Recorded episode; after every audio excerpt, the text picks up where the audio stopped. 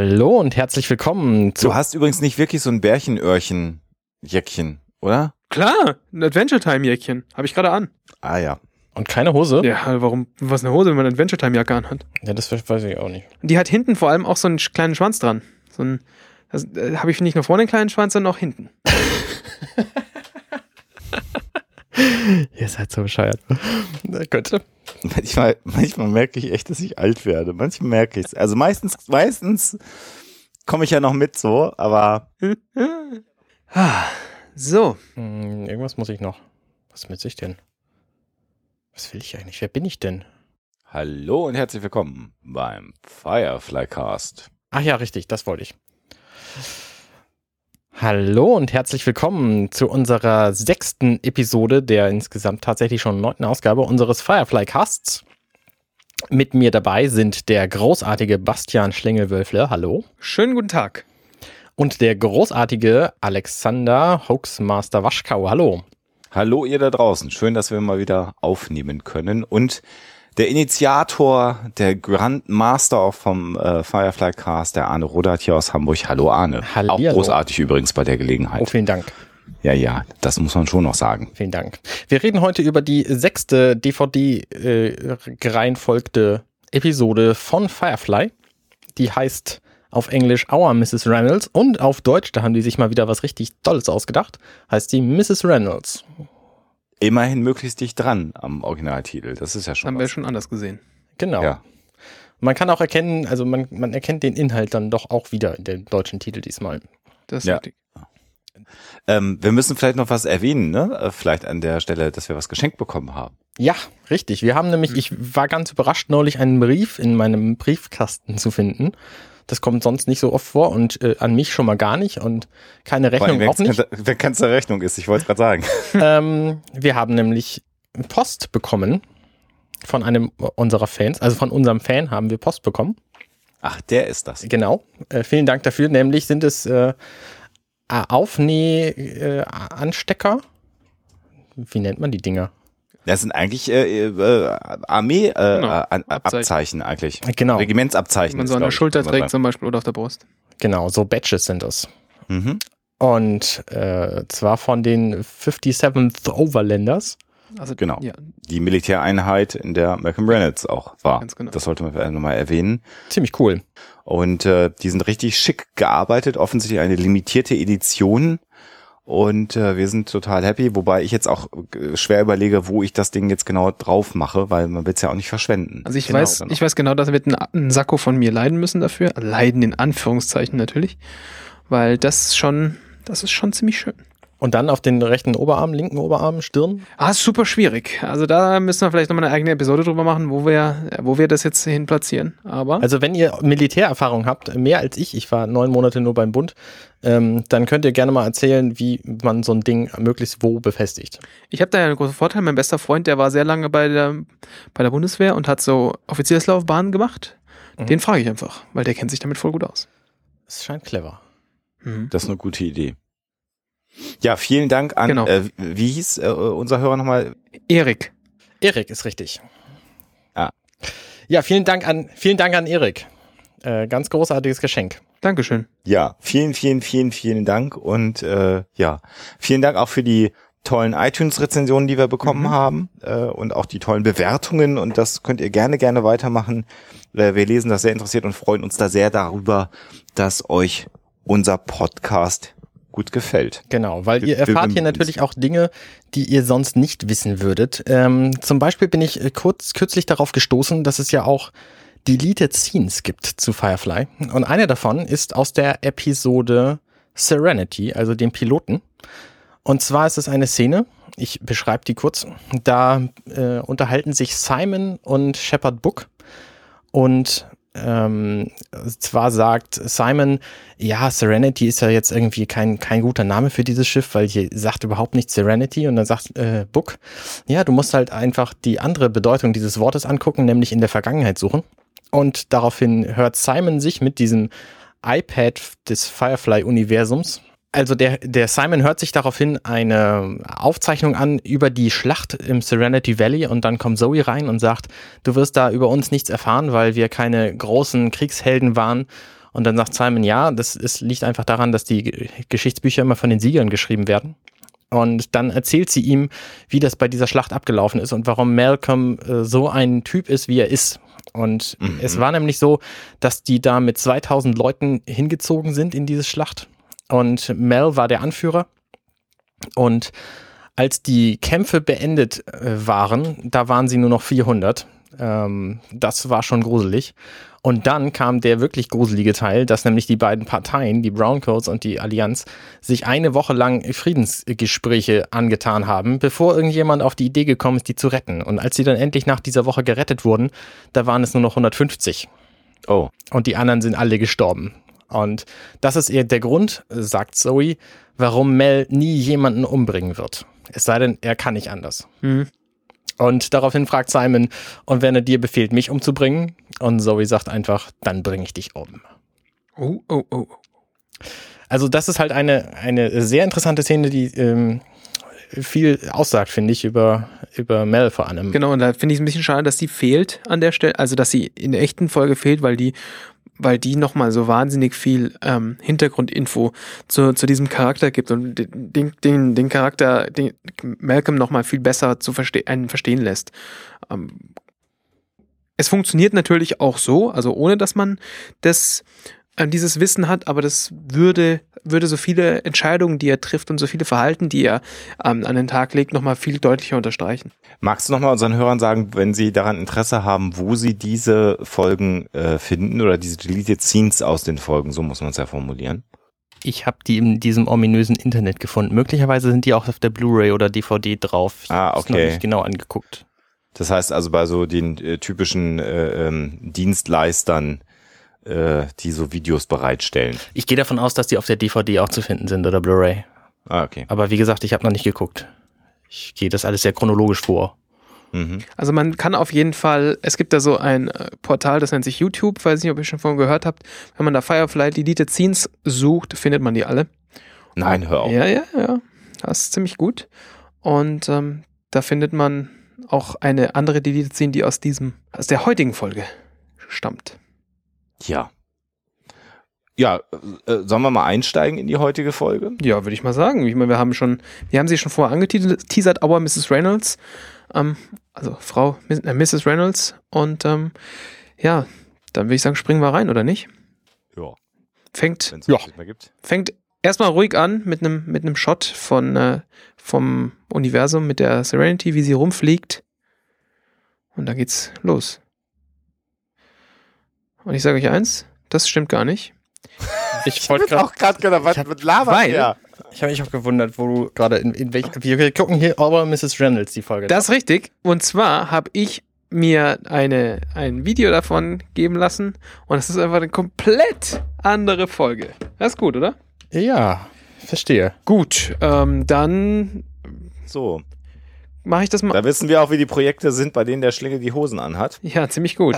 ziemlich gut. Da geht zwar die Audioqualität, aber alles andere ist Das ist ein halt. bisschen doof. Da muss ich nämlich direkt hier bei meinem, äh, bei meiner, bei meinem äh, Vorbereitungsassistenten beschweren. Es ist eine äh, relativ andere Szene, nämlich ähm, wir Ja, sehen, jetzt- ja, ich, ich dachte mir gerade, warum fängt das im, im, äh, da an, wenn, wenn die dann nachher doch hier in, auf diesem Planeten sind und da, naja. Also, ja, fang doch, mach doch einfach. Scheiße. Das ärgert mich jetzt ein bisschen, weil das, in dem Moment mir plötzlich klar, war, das macht überhaupt keinen Sinn. Das macht gar keinen Sinn. Na schön. Das passt alles so zu meinen letzten Wochen alles hier. Es ist so geil. Äh, gib mir doch bitte eine Sekunde. So, jetzt hat, jetzt sind wir nämlich auch plötzlich in dem Flussbett mit einer Kutsche. Ah, oh. ach und so fängt es an? Ja. Dann erzähl doch mal. Sicher? Ja, die Folge fängt nämlich an, ähm, überraschenderweise nicht im Weltall, sondern in, auf, in einem Flussbett. Äh, in, da sieht man eine Kutsche, wie sie durch, durch dieses Flussbett, ähm, das gefüllte Flussbett gleitet.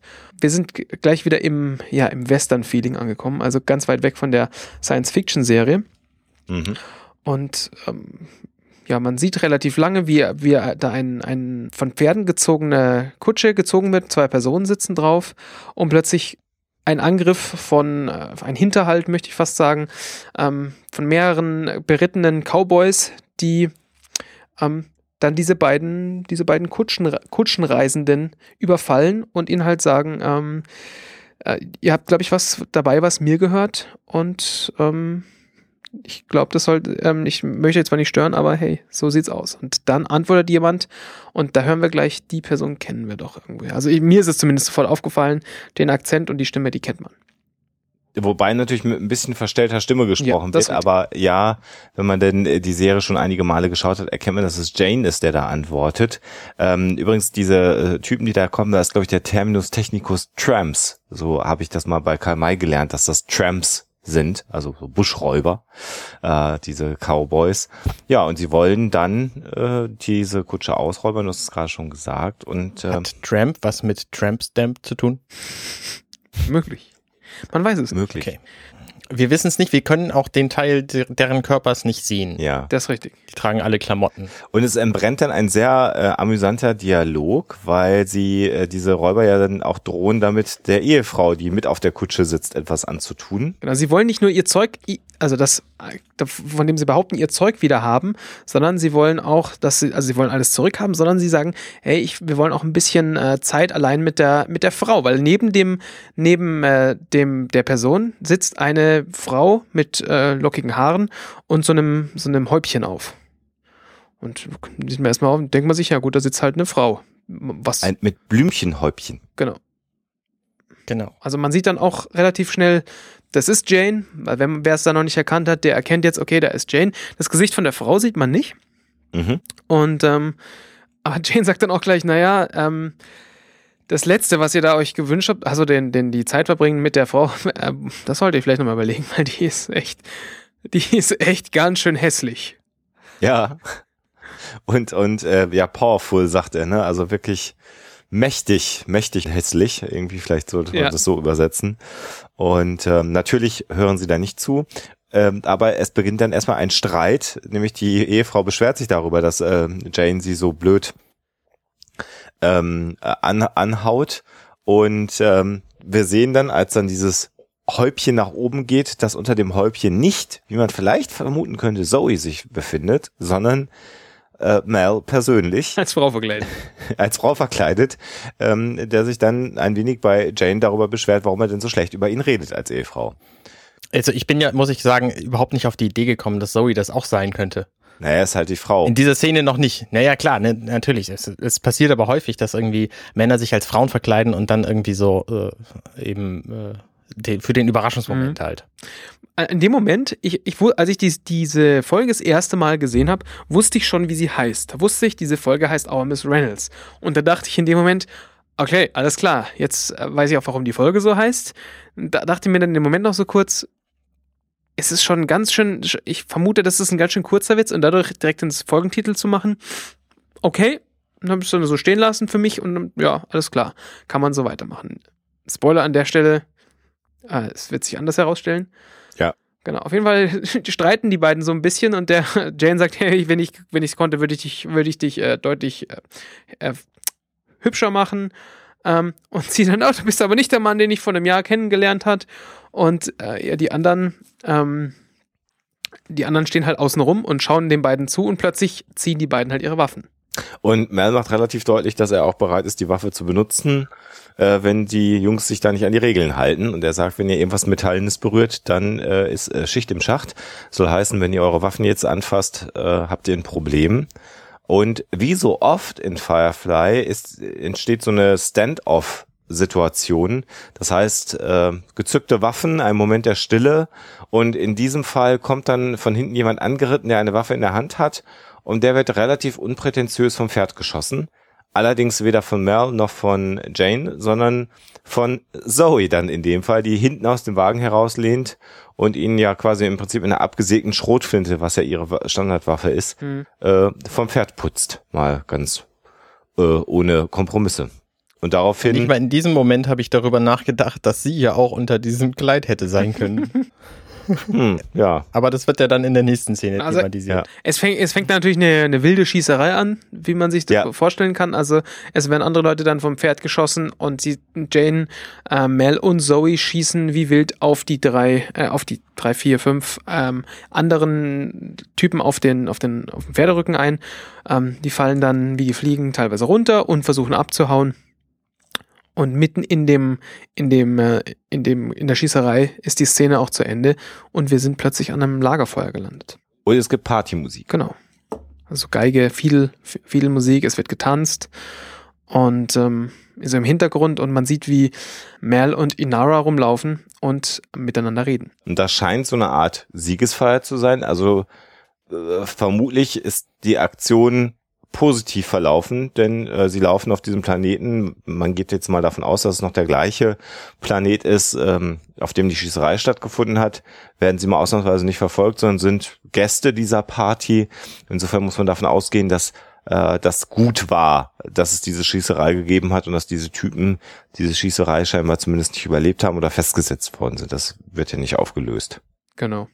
Was, was jetzt an der, an der, an der Szene spannend ist, ähm, Mel und Inara reden miteinander und Mel redet auch, also er, er, er erwähnt dann, ähm, ja, wir fliegen jetzt dann demnächst nach Beaumont und ähm, da, da schauen wir dann, dass du wieder ein bisschen Arbeit bekommst und sie meint dann auch so, ja, das, das ist hier nett und er sagt dann, ja, ja, aber das ist nicht, ist nicht so ganz dein Klientel, oder? Und sie sind da, sie sind da ganz freundlich und offen miteinander und Mel macht sich in dem Moment gar nicht über ihre Arbeit lustig, was er normalerweise, oder lustig, oder er beschreibt diese Arbeit nicht als, als äh, abwerten, wie er das sonst immer macht. Also es gibt ja normalerweise keinen, keinen Moment, wo er über Inaras ähm, Arbeit, also ihre Co- Companionship redet, ohne es, es herabzuwürdigen. Und in dem Moment reden sie, also sie Sachlich. Genau, sachlich, sachlich miteinander und, und diese Art, wie sie, wie sie da, wie sie zusammen spazieren gehen, ähm, hat, für- hat auf mich schon so ein bisschen wie so ein, wie so ein, ein Paar, das lange zusammen ist, gewirkt. Die, Sehr harmonisch Genau. auf alle Fälle, ohne die, die sonst äh, immer vorhandene Spannung, sondern so sehr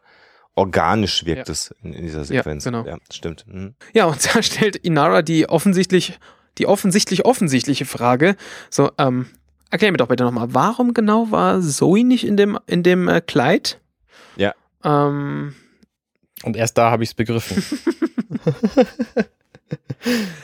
Ja, und er antwortet dann ganz einfach, naja, es, ist, es, es fühlt sich halt gut an und ich brauchte sie, um die, die Rückseite des Wagens zu beschützen und so. Und sie fragt dann zurück, und woher weißt du, dass es sich gut anfühlt? Und er sagt einfach, hey, ich bin ein, ein- Mann des, der, ähm, der, was nennt man den, Mystery auf Deutsch? Äh, Geheimnisse. Genau. Ich, auch ich habe meine Geheimnisse. Nicht nur Frauen haben Geheimnisse, sondern auch ich als Mann habe meine Geheimnisse. Genau. Und was sich ja gut für ihn anfühlt, er beschreibt einen, einen, einen guten Luftzug in Kleidern. da, da musste ich, da musste ich wirklich laut lachen. Ja. Also das, Das ist ja genau das, was sich gut anfühlt. Und daraufhin stellt sie ja die Frage, woher er denn weiß, dass Kleider einen angenehmen Luftzug erzeugen. Ja. Das setzt ja voraus, dass er nicht nur bei dieser Aktion äh, ein, ein Frauenkleid getragen hat, sondern äh, offensichtlich das schon öfter getan hat. Und äh, das, das macht diesen Dialog sehr, sehr lustig. Und äh, weil er natürlich da jetzt auch merkt, dass sie ihm auf die Schliche kommt, äh, kommt dann eben, ja, auch Männer haben ihre Geheimnisse. Und ich finde sehr schön die Formulierung, äh, dass man ein Buch nicht in der Mitte Ja. anfangen soll zu lesen, sondern wenn dann am Anfang und dafür haben wir jetzt aber gar nicht, gar nicht die Zeit, das zu tun. Äh, also ein sehr äh, vertrauter, harmonischer Dialog, den sie da haben äh, und wirkt alles sehr, sehr, sehr, sehr nett und sehr, sehr angenehm zwischen den beiden. Er fragt sie dann ja auch, ähm, willst du mit mir tanzen? Und sie sagt einfach nur, ich habe dich schon mal tanzen sehen, lieber nicht so. Ja. Viel Spaß allein. Was aber auch eine, eine nette Geste ist, finde ich. Also es wirkt nicht irgendwie so, so abgeblitzt, sondern sie, sie weiß schon, dass es, dass es gut so ist. Und da kommt auch eine sehr abgefahrene Szene, die ich gar nicht so wirklich einordnen konnte. Ich habe dann hinterher gedacht, er muss betrunken gewesen sein, schon ziemlich, oder? würde ich mal Ich sagen. nehme an, er hat auch diverse andere Substanzen zu sich genommen. Ja, okay. Irgendwelche, irgendwelche Kakte- Kakteen genagt All, oder so. allerdings, also was, was ein bisschen seltsam ist, weil was man, was man in der Szene sieht, ist, also es geht, es geht darum, dass Jane mit einem alten Mann dort sitzt, Ja. der ihm dann dem einen, einen, einen so einen, so einen Regenstab, weiß, die, die kennt man ja, die man so dreht und die dann so Regengeräusche machen, ähm, schenkt als Geschenk und Jane wirkt schon so ein bisschen angetüdelt. Wenn man genau hinschaut, sieht man, dass Jane eine Schale in der Hand hat, die er während er spricht neben sich ausschüttet. Sch- Schüttet er sie aus Okay. oder stellt er sie Ich hin? habe, also ich, Jetzt gucken wir mal, jetzt, Jetzt- gucken wir mal gerade den Videobeweis. Also er hat sie in der Hand, er führt sie herunter. Also es ist einfach eine tolle Szene zu sehen, wie Es ist, es ist begeistert er ambivalent. ist von diesem, von diesem Stab. Und er, er sagt zu dem, zu dem Mann, diesem, äh, ja, ich weiß nicht, Amish oder was das für einer ist. Äh, er wirkt zumindest so auf mich. Ähm, wisst ihr übrigens, warum die Amish-Leute ihren, ihren Bart so tragen, wie sie ihn tragen? jetzt, Nee. jetzt wird's spannend. Weil früher der Schnurrbart der einzige militärisch akzeptierte Bart ist und genau den wollen sie nicht. Deswegen lassen sie sich den Rest stehen und den Schnurrbart eben nicht. Ach, Random Facts mit Arne Rudert. Genau. Also diese, deswegen finde ich, dieser Typ sieht halt aus wie ein Amish, weil er eben so einen typischen Kinnbart hat. mhm. Und Jane ist voll begeistert von ihm und nennt ihn You're the Man. Also ist, du du bist mein Held so nach diesem Motto. ja, ja. Und äh, also Basti hat durchaus recht. Es könnte auch sein, dass er diese Schale auskippt. Oder aber er stellt sie unaufmerksam hin und hält sie dabei schräg, weil er so von diesem Stab Mhm, fasziniert ist. möglich. Das ist ein bisschen, bisschen ambivalent, die Szene, aber ich, ja, also es sieht so aus, als ob sie ausläuft. Das mag aber auch ein handwerklicher Fehler des Schauspielers gewesen sein an der Stelle. Das ist ja ein Skandal. Skandal, Herr Baldwin. Weil er dann Wenn er schon einen Betrunkenen spielt, dann sollte er aber auch äh, hier äh, Ja. keine Fehler. es, es würde, also mir, mir, mir erschien das nur so seltsam, ähm, weil man, man könnte ja sagen, okay, er, er, kippt, er kippt dieses Ding aus, um halt nicht so betrunken zu werden, aber dann passt halt der Rest einfach überhaupt nicht dazu, weil er ja sich über diesen, über diesen Unsinnsstab so total, also für, für aus Janes Sicht diesen Unsinnsstab, weil der ist ja jemand, der hängt ja nicht an nichts Sentimentalen oder irgendwas, sondern alles, was irgendwie in den Geldwert hat und äh, wo mir, oder Waffen. Genau, oder Waffen. Und der, dieser Stab ist ja nichts von beiden. Der ist ja ähm, finanziell absolut wertlos und man kann ihn vielleicht jemandem über die rüberziehen, aber das ist ja jetzt auch keine ernsthafte Waffe. Und von daher erschien mir das ein bisschen seltsam, dass er seinen, seinen Drink wegkippt, ähm, um, um äh, nicht so betrunken zu sein und sich dann so darüber freut und nicht einfach sagt, "Mm, mm, danke, schön. Wobei er natürlich zwei Schnitte später wieder diese Schale in der Hand hat. Also scheinbar trinkt er dann ja auf alle Fälle kontinuierlich weiter. Ne? Oder er glaubt es zumindest. Oder er glaubt es. Vielleicht hat er auch schon genug getrunken, genau. Ja, dann kommt eine sehr interessante Szene. Es wird geschnitten zu äh, Shepard Book, der seine Party auf die Weise feiert, dass er Asche über die Toten streut. Mhm. Oder was auch immer er da streut. Zumindest ist es offenbar seine Form der, der Erhelligung, dass er sich eben um die Toten kümmert und den anderen quasi nur zuguckt. Ich meine, er steht irgendwie so, weiß ich nicht, 30 Meter von denen entfernt Ja. oder so. Das heißt, im Grunde tanzen die da alle, äh, neben dem Friedhof.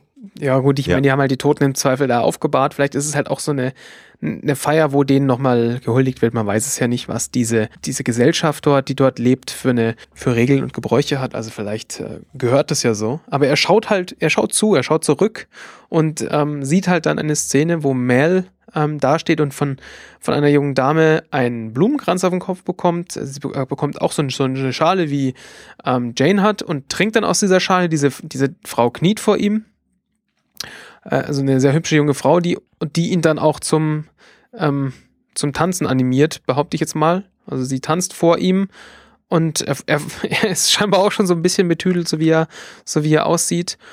Und ähm, sie, Aber nicht so wie Jane, der direkt neben ihm sitzt. Nee. Der hat so einen bescheuerten Ja. Gesichtsausdruck Moment. ja, genau. Ja, der ist so richtig, richtig dicke irgendwie. Ganz Ja.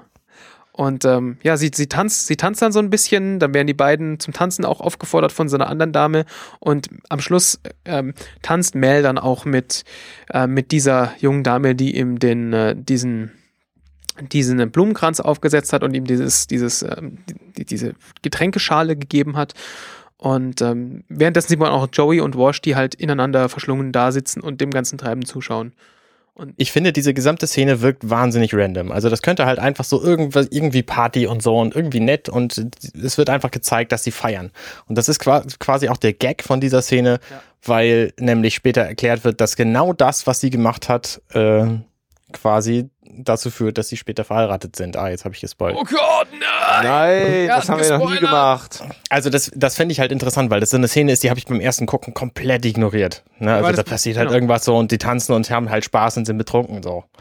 Genau. Und es ist aber alles wichtig. Genau. Ja, ja, genau. Das wird aber später auch nochmal rekapituliert, weil in dem Moment, wo sie, wo, wo Mel dann mit der Frau tanzt, also man sieht auch nicht, dass sie zum Beispiel in einem Zelt verschwinden oder in einem Häuschen verschwinden oder irgendwas, was man jetzt als nächstes erwarten würde, sondern zack, Schnitt und wir sind am nächsten Tag. Man sieht so das Ladedock von der Serenity und äh, wie noch so ein paar Leute Dinge in die Serenity reinladen. Und da ist der Amish wieder, der mit dem Regenstab. Und äh, der läuft mit, mit Mel zusammen dann aufs, aufs Dock zu. Man sieht halt, also es wird so ein bisschen erläutert, dass äh, sie quasi denen einen Gefallen getan haben, indem sie diese Banditen da umgebracht haben. Und dass äh, sie dafür offenbar irgendwas bekommen haben, denn es werden da Güter in das Schiff geladen, aber der, äh, der Amish meint halt, ähm, dass er denen gerne mehr hätte gegeben hätte und dass es, dass es ihm leid tut, dass er nicht so viel hat an, an Waren und Zeug. Ja, und äh, dann endet im Grunde die Szene damit, dass sie wegfliegen. Genau. Das war's dann im Endeffekt auch schon. Also äh, Jane, äh, nein, Quatsch. Jane, Mel sagt auch nochmal, hey, ist alles nicht so wild. Ähm, sie fliegen halt weg, auch weg, weil halt, weil wieder mal Alliance-Troops äh, auf dem Weg sind. Und ja. ähm, das heißt, sie müssen, sie müssen dringend weg. Mel verabschiedet sich noch freundlich von dem, von dem älteren Herr. Und man sieht dann nochmal, dass sie auch von, von mehreren Leuten werden, werden sie abgewunken, also werden sie verabschiedet. Also man ist wirklich, diese, diese Gesellschaft ist wohl wirklich den, äh, dieser, der Crew sehr, sehr positiv ähm, gestimmt. Und dann sind wir wieder im Frachtraum. Ich finde, das, das zeigt auch schon wieder so die typische, die typische Gesinnung von der Crew der Serenity, dass sie einfach Leuten helfen, auch wenn sie dafür nicht viel kriegen. Mhm. Mhm. So, also einfach mal eben in so einer viereinhalb Minuten Szene gezeigt. Ja, genau. Ja, und man dachte bisher vielleicht, ja, das ist jetzt, wie du vorhin schon gesagt hast, alles war das, naja, das war jetzt so vorgeplänkelt, alles nicht so wichtig. Die, der, der, die Opening Credits sind noch nicht mal gekommen, also der Vorspann war noch nicht mal. Genau. Ist halt so, ja, seicht, wir müssen jetzt da irgendwie einleiten, warum die jetzt wieder im Weltraum sind, fliegen jetzt also weg. Aber dann ändert sich alles. Mel ist alleine im Frachtraum, räumt so ein bisschen auf, stellt so zwei Kanister weg und findet er plötzlich hinter diesem, diesem Schrank, hinter diesem Rollwagen, hinter in dem er die Kanister verste äh, versteckt, ist diese junge Dame wieder vom, vom Vortag. Ja. Und er meint so, was zum Teufel, warum, warum bist du da? Wer bist du und was zum Teufel? Ja. Mr. Reynolds, Sir, I am your wife, ist ihre Antwort. Zack, Vorspann. Also er guckt halt sehr überrascht, weil er ist nicht natürlich nicht bewusst, irgendjemanden geheiratet zu haben. Ganz genau. Ich bin Mrs. Reynolds. Ich bin deine Frau. Genau. Und er sagt, say what? So ungefähr sagt er das ja. Ja, und dann gibt es eben den Vorspann. Spannungsmoment. Und wer sich jetzt denkt, wer die, wer die Folge sagt, ach Mensch, diese Frau kenne ich doch. Ja, das ist richtig. Das, äh, die Frau ist Christina Hendricks, relativ bekannte Schauspielerin, beispielsweise aus Mad Men bekannt. Ähm, oder aus, ähm, wo, hat man sie nicht auch in irgendeinem Avengers-Film gesehen? Also wer, wer Christina Hendricks sieht, der weiß auch ganz genau, der, die kennt man. Ja, das ist halt diese vollbusige Rothaarige. Genau, aus Mad Men, richtig. Die eine. Ja, in Mad Men gibt es ja wirklich nur die eine. Ja, es gibt für, fast überall gibt es nur diese eine. Genau. Ja, also die, die kennt man Wobei, auf, die kennt man auf jeden Fall. Wobei ich gerade erwähnen möchte, wenn falls jetzt jemand sagt, das sei jetzt schon wieder ein sexistischer Kommentar mit der vollbusigen äh, Frau, äh, was du gerade gesagt hast, möchte ich an dieser Stelle auch nochmal erwähnen, dass ich diese Folge für eine äußerst sexistische Episode halte. Ich werde das nachher auch ausführen, warum. Alles klar. Bin ich gespannt. Bin ich gespannt. Ja, und zwar gegen Männer. Diese Folge geht gegen Männer und zwar massiv. Also ich als äh, Gleichstellungsbeauftragte für Männer äh, äh, muss diese Folge schwer kritisieren nachher. Ähm, diese Frau übrigens, äh, Christina Hendricks, die hat eine Figur, die für Hollywood-Personen äh, sehr untypisch ist, mhm. nämlich sie hat Kurven. Ja. Ja. Und da gibt's, soweit ich weiß, gibt's genau noch eine andere Schauspielerin, äh, The Hunger Games. Ich habe gerade den Namen vergessen. Meinst Jennifer Lawrence oder? Ja, genau. Ja, wobei und, die beiden aber schon noch unterschiedlich sind. Ja, schon, aber äh, ja, vielleicht gab es damals eben nur Christina Hendricks und deswegen haben die sich halt sehr gefreut. Und das ist für diese Rolle natürlich auch deutlich von Vorteil, wenn man äh, Kurven hat als, als Frau. Nutzt die natürlich auch, muss ich ja, äh, können wir später drauf eingehen, wenn es soweit ist. Momentan äh, verwirrt sie halt Mel, indem sie sagt, wir haben geheiratet und er äh, versteht es überhaupt nicht und sie sagt, naja, der, der Elder Gommon, äh, der hat mich dir mitgegeben, weil er nicht genug bezahlen konnte. Mhm, genau. Und dann kommt nämlich Zoe an und sagt dir, was ist denn hier los? ja.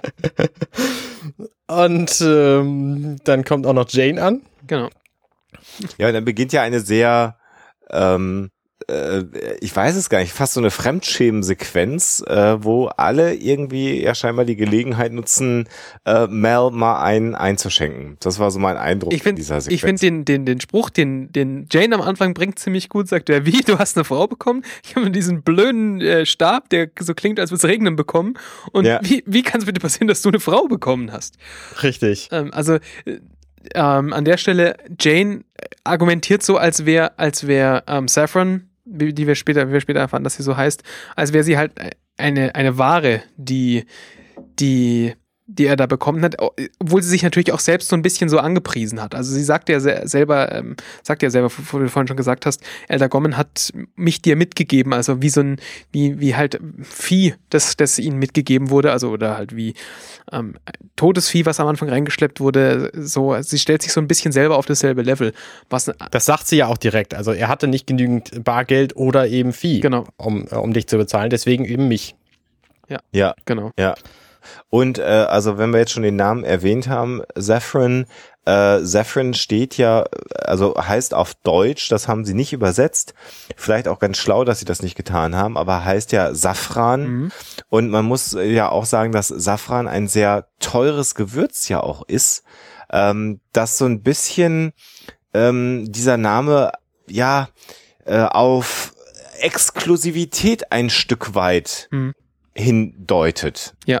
Also ist ja eher ein sehr teures Gewürz oder eine Blume.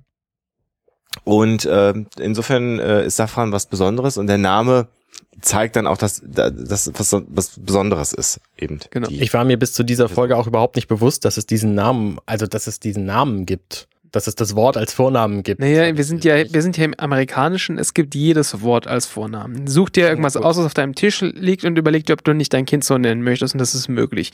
Also du kannst ja in den USA wirklich dein Kind nach allem Mö Möglichen nennen, ob es jetzt die Stadt ist, in der es gezeugt wurde oder die Stadt ist, in der es geboren wurde oder die Automarke, in der es Du gezeugt kannst wurde. dein Kind ja auch Mad Eagle nennen. Zum Beispiel und das werde ich auch tun. Sehr gut. Genau, aber wie, ich glaube, Alexander, du vorhin schon gesagt hast, es kommt jetzt eine Fremdschämen-Sequenz, weil ja, also jeder versucht Ja. ja, Mel zu gratulieren. In einer gewissen, also in einer sehr Ja, so weit sind wir noch nicht. Weise. genau, genau. So weit sind wir noch gar nicht. Äh, Erstmal sagt Mel, hol mal äh, sofort ähm, Wash. Wash her. Und zwar mit der Intention, dass er äh, zurückfliegen will natürlich. Mhm. Und Ja. Wash ist eben der Pilot und deswegen soll Wash das zurückfliegen. Und Zoe geht äh, zu, Stimmt, zu, ja, den, zu der Kommunikation und sagt, alle sofort in den Frachtraum. Und das weil ist sie ja diese das- das- Situation so absurd finden. Genau, das ist ja das erste äh, äh, Ding, dass jetzt also plötzlich alle in den Frachtraum gerufen werden.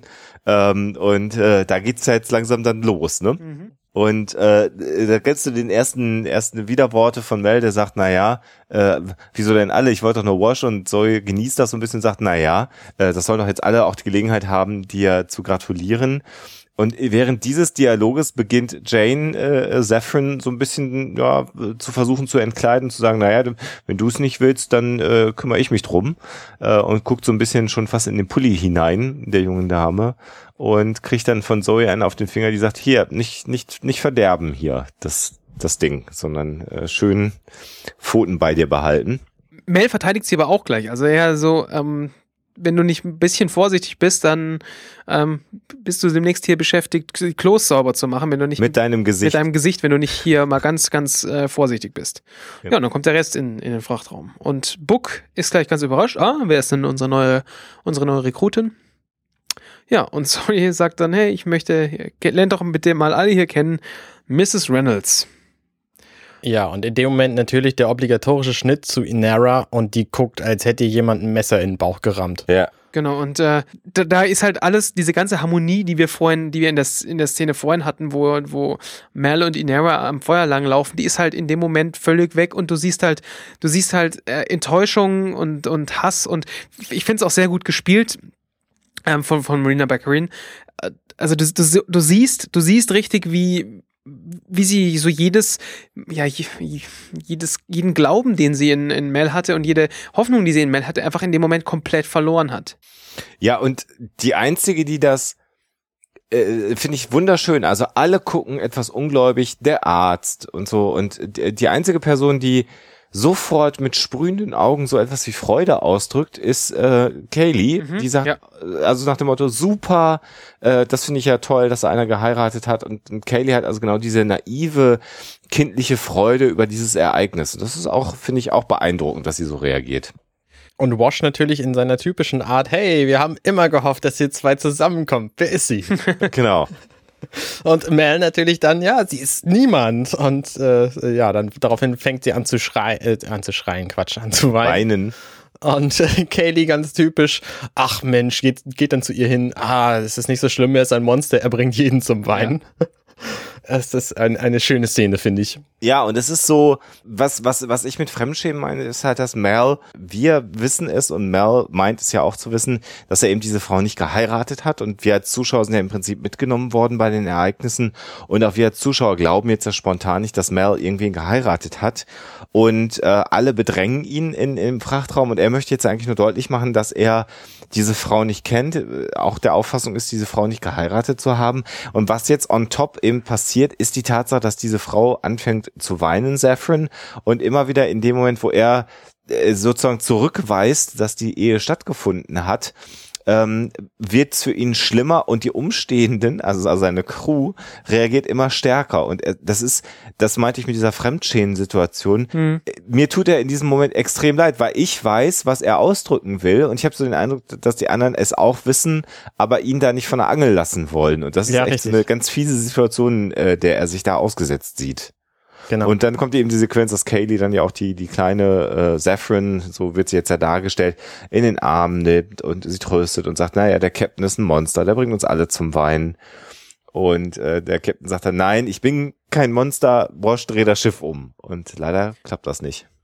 Ich finde es recht spannend, was du, was du, du sagtest gerade die kleine Saffron. Und genauso nehme ich sie dort wahr. Das ist so ein, Ja. wie so ein, so ein kleines Mädchen. Wenn man Christina Hendricks sonst in ihren Rollen kennt, hat, ich hatte immer das Gefühl, das ist eine sehr, sehr große Frau. Das, Ja. Eine große Frau. Ja. Also so rein körperlich, die ist 1,60 oder so. Ja, aber ich hatte immer in, all, in allen anderen Rollen, also zum Beispiel in Mad Men und in ans andere fällt mir jetzt nicht ein, hatte ich das Gefühl, sie ist sehr groß.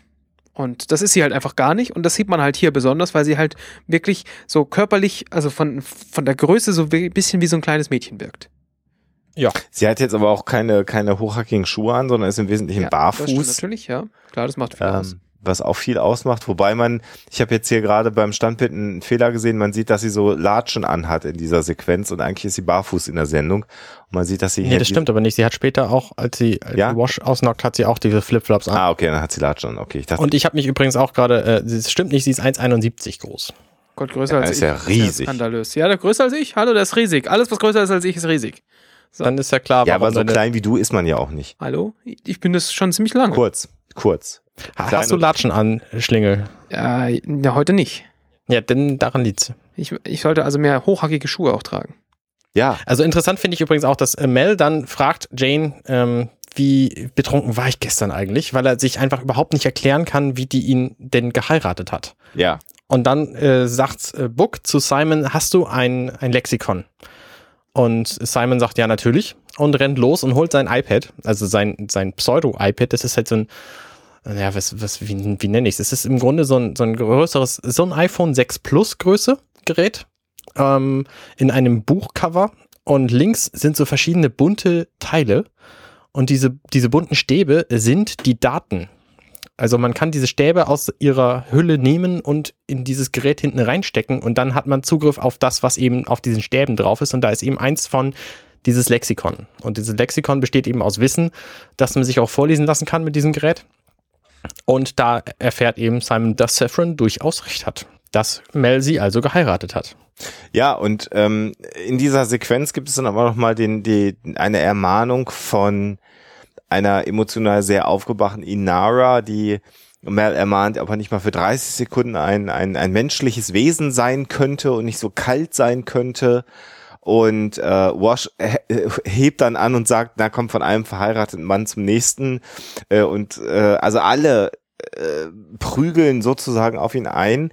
Und das ist so eine von den Stellen, wo Mel tatsächlich auch ein Stück weit überfordert ist und nicht überfordert, weil es gefährlich ist oder weil die Situation ausweglos ist oder weil er vielleicht den Tod vor Augen hat, sondern weil es so eine emotional gesellschaftliche Situation ist, die der er sich ausgesetzt sieht.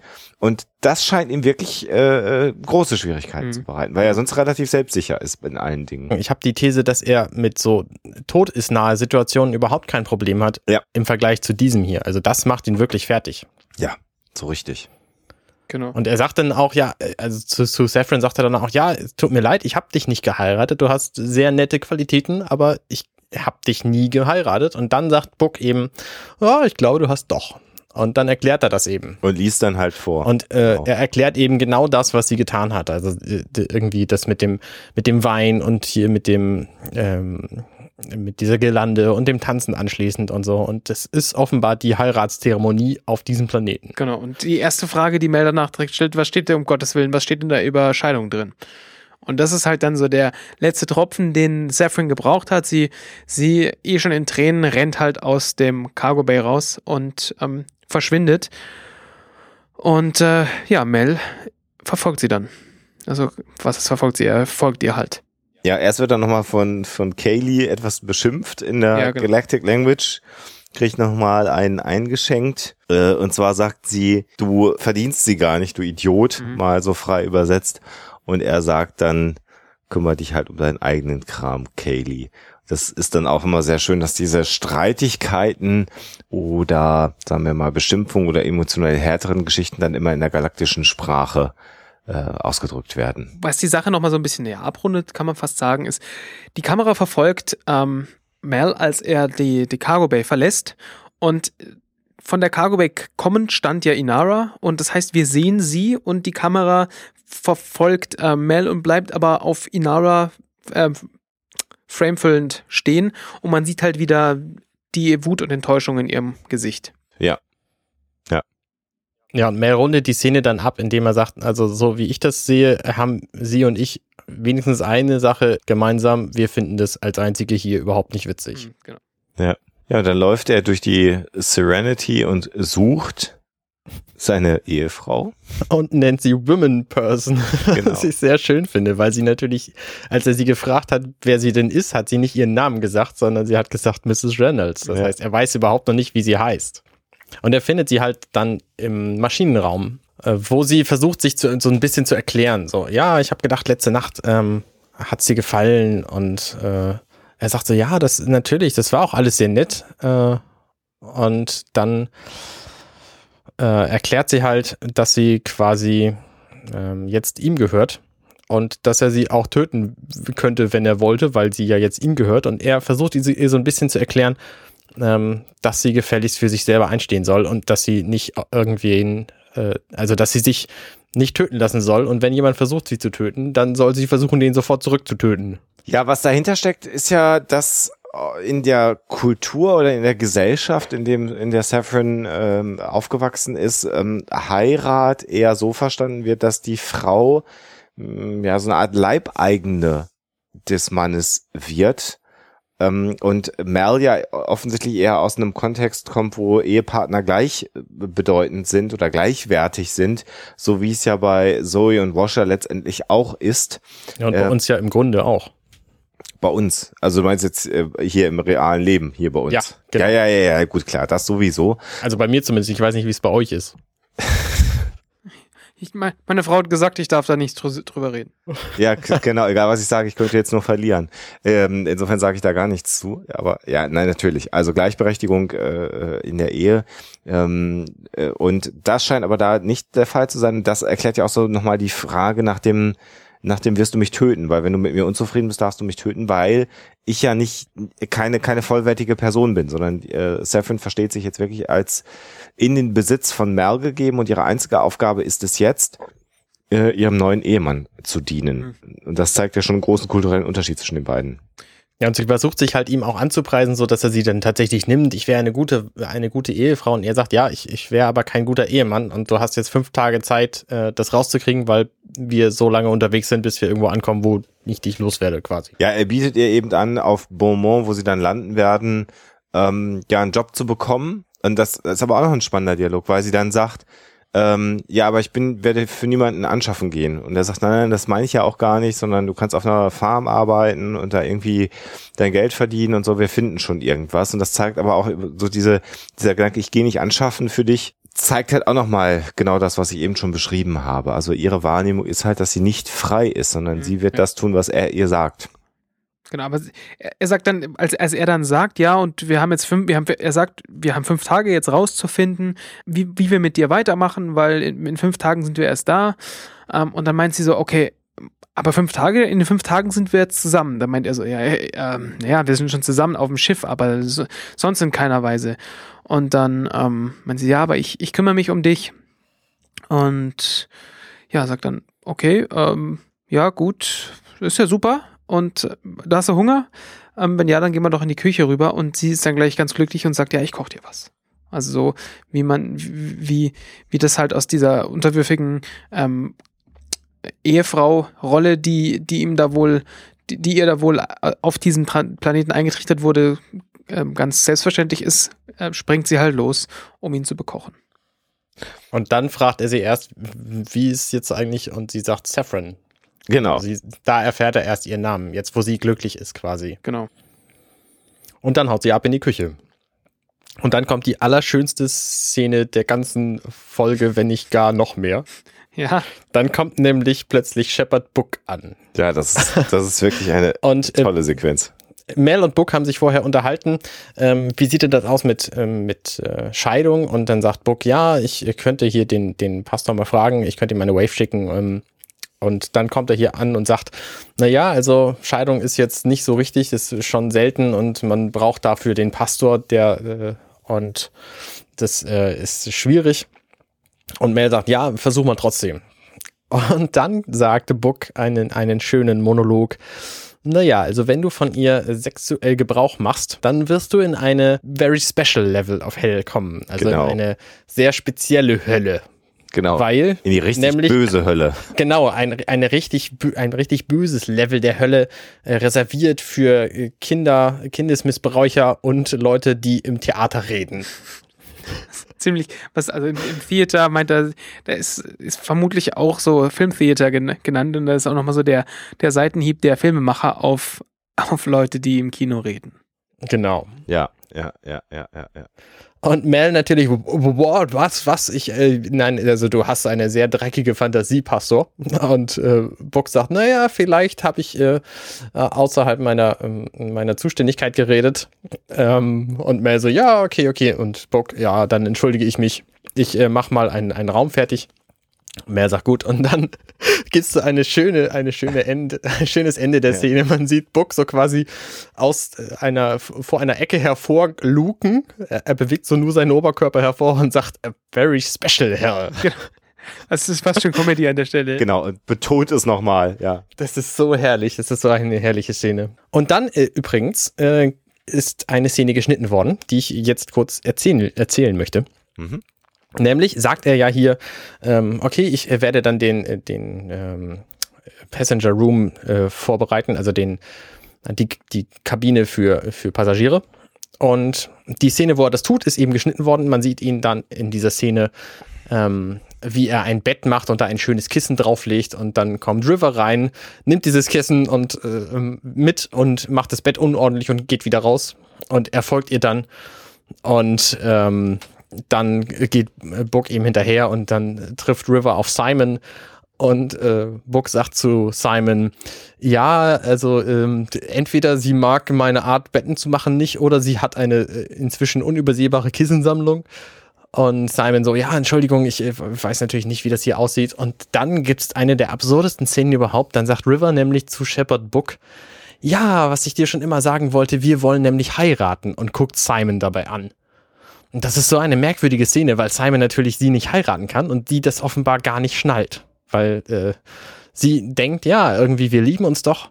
Und äh, Simon sagte, ja, nein, also wir können nicht heiraten, weil wir lieben uns, aber das, das geht nicht, das, das macht man nicht. Also es gibt Planeten, auf denen wird das gemacht, aber das sind sehr schlechte Planeten, das, das passiert einfach nicht. Und dann kommt, äh, äh Book ist natürlich ein bisschen verdattert, weil er das überhaupt nicht in Betracht zieht, die beiden zu vermählen. Und dann kommt Mel mit Saffron an und dann sagt River, sie ist eine Diebin.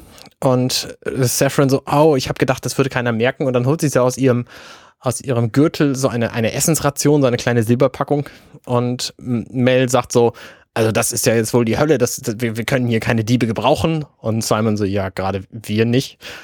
Und ähm, Mel sagt dann zu ihr, nein, also wir, wir wollen hier keine kleinen Diebe haben und das ist nicht das Schlimmste, sondern das Schlimmste ist, dass wir ähm, hier keine Leute gebrauchen können, die nicht für sich selber einstehen können. Also er versucht ihr dann quasi Selbstbewusstsein zu geben.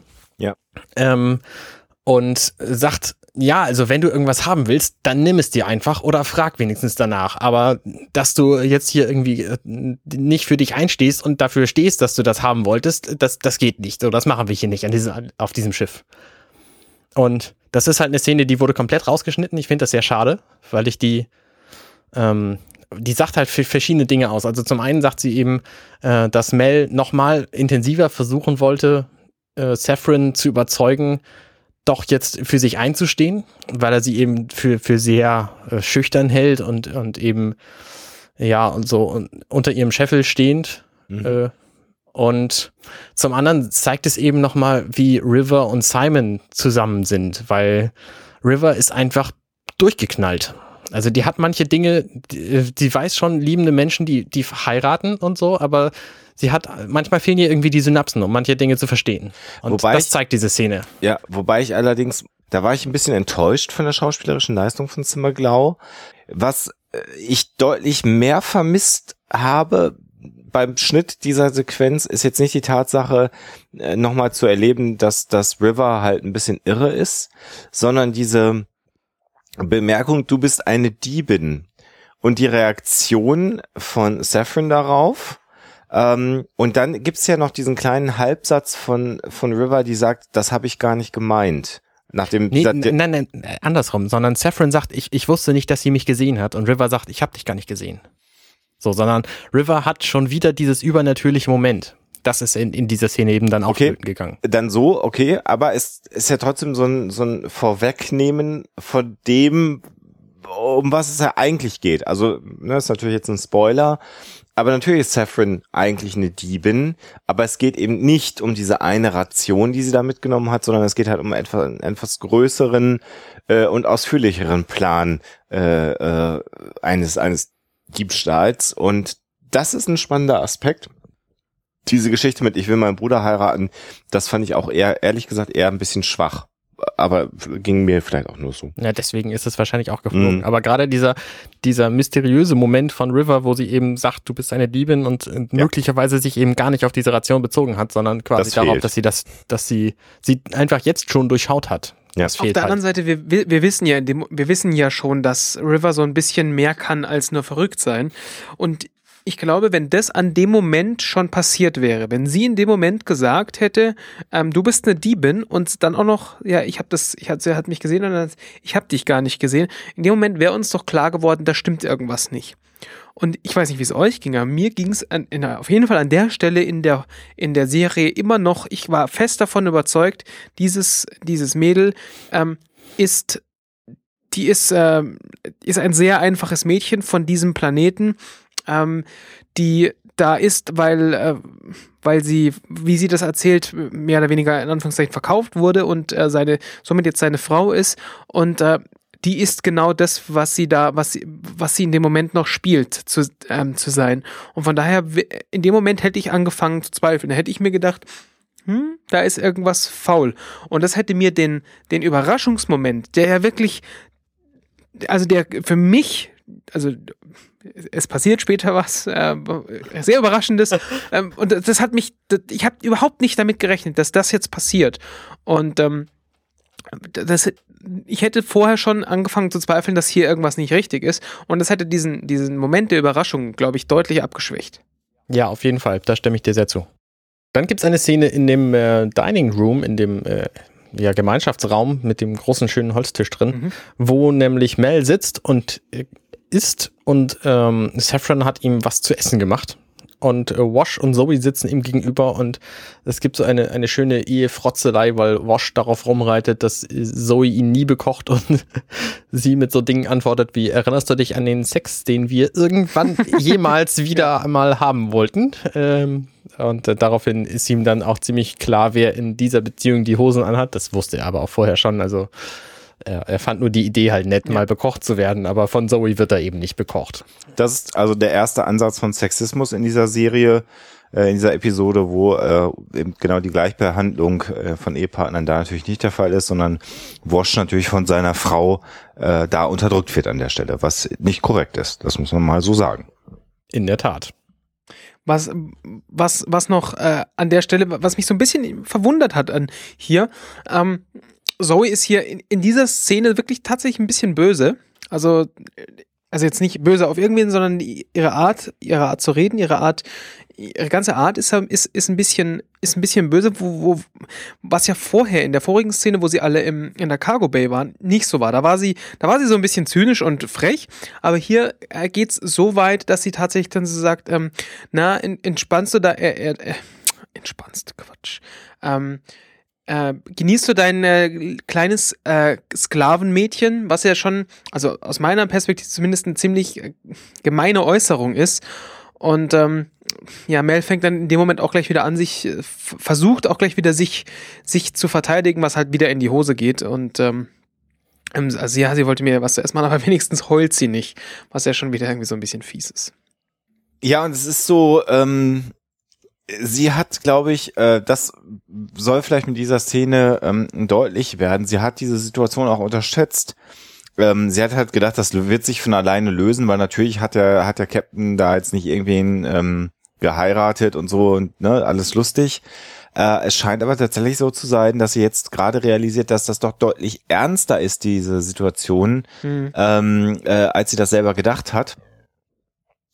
Und äh, die Szene endet ja damit, dass Mel dann irgendwie fertig ist mit Essen und sie sagt dann zu ihm, äh, äh, also Saffron äh, äh, fragt ihn dann, ob sie ihm denn noch die Füße waschen soll.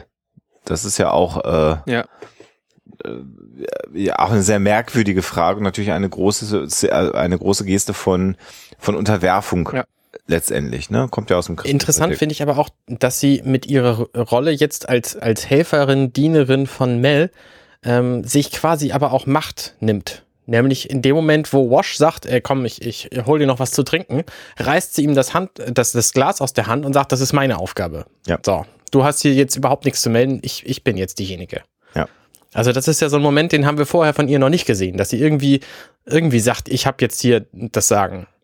Mhm. Aber das ist jetzt quasi das Territorium, was sie hier vorgibt, eingenommen zu haben. Mhm, genau. Also das heißt, so passiv wie sie wirkt, scheint sie letztendlich wahrscheinlich dann doch nicht zu sein. Aber das wird sich nachher noch ja natürlich deutlich steigern im, im Rahmen dieser Episode. Mhm. Äh, Schwenk und dann sind wir bei Inara in ihrer in ihrem Shuttle, die gerade offensichtlich dabei ist, Termine zu machen, Geschäftstermine auf Beaumont. Genau. Mhm. Und dann kommt Mel rein und es gibt ja diesen typischen Banter, ob er denn reinkommen darf und nicht. Er, er sagt dann zu ihr, dass er sich gerne verstecken wollen würde. Also was, was sie sagt, da darf ich reinkommen und Inara ist aber in dem Moment sehr, sehr energisch und, und du, du, man merkt halt immer noch, dass sie, dass sie wütend auf ihn ist. Ja.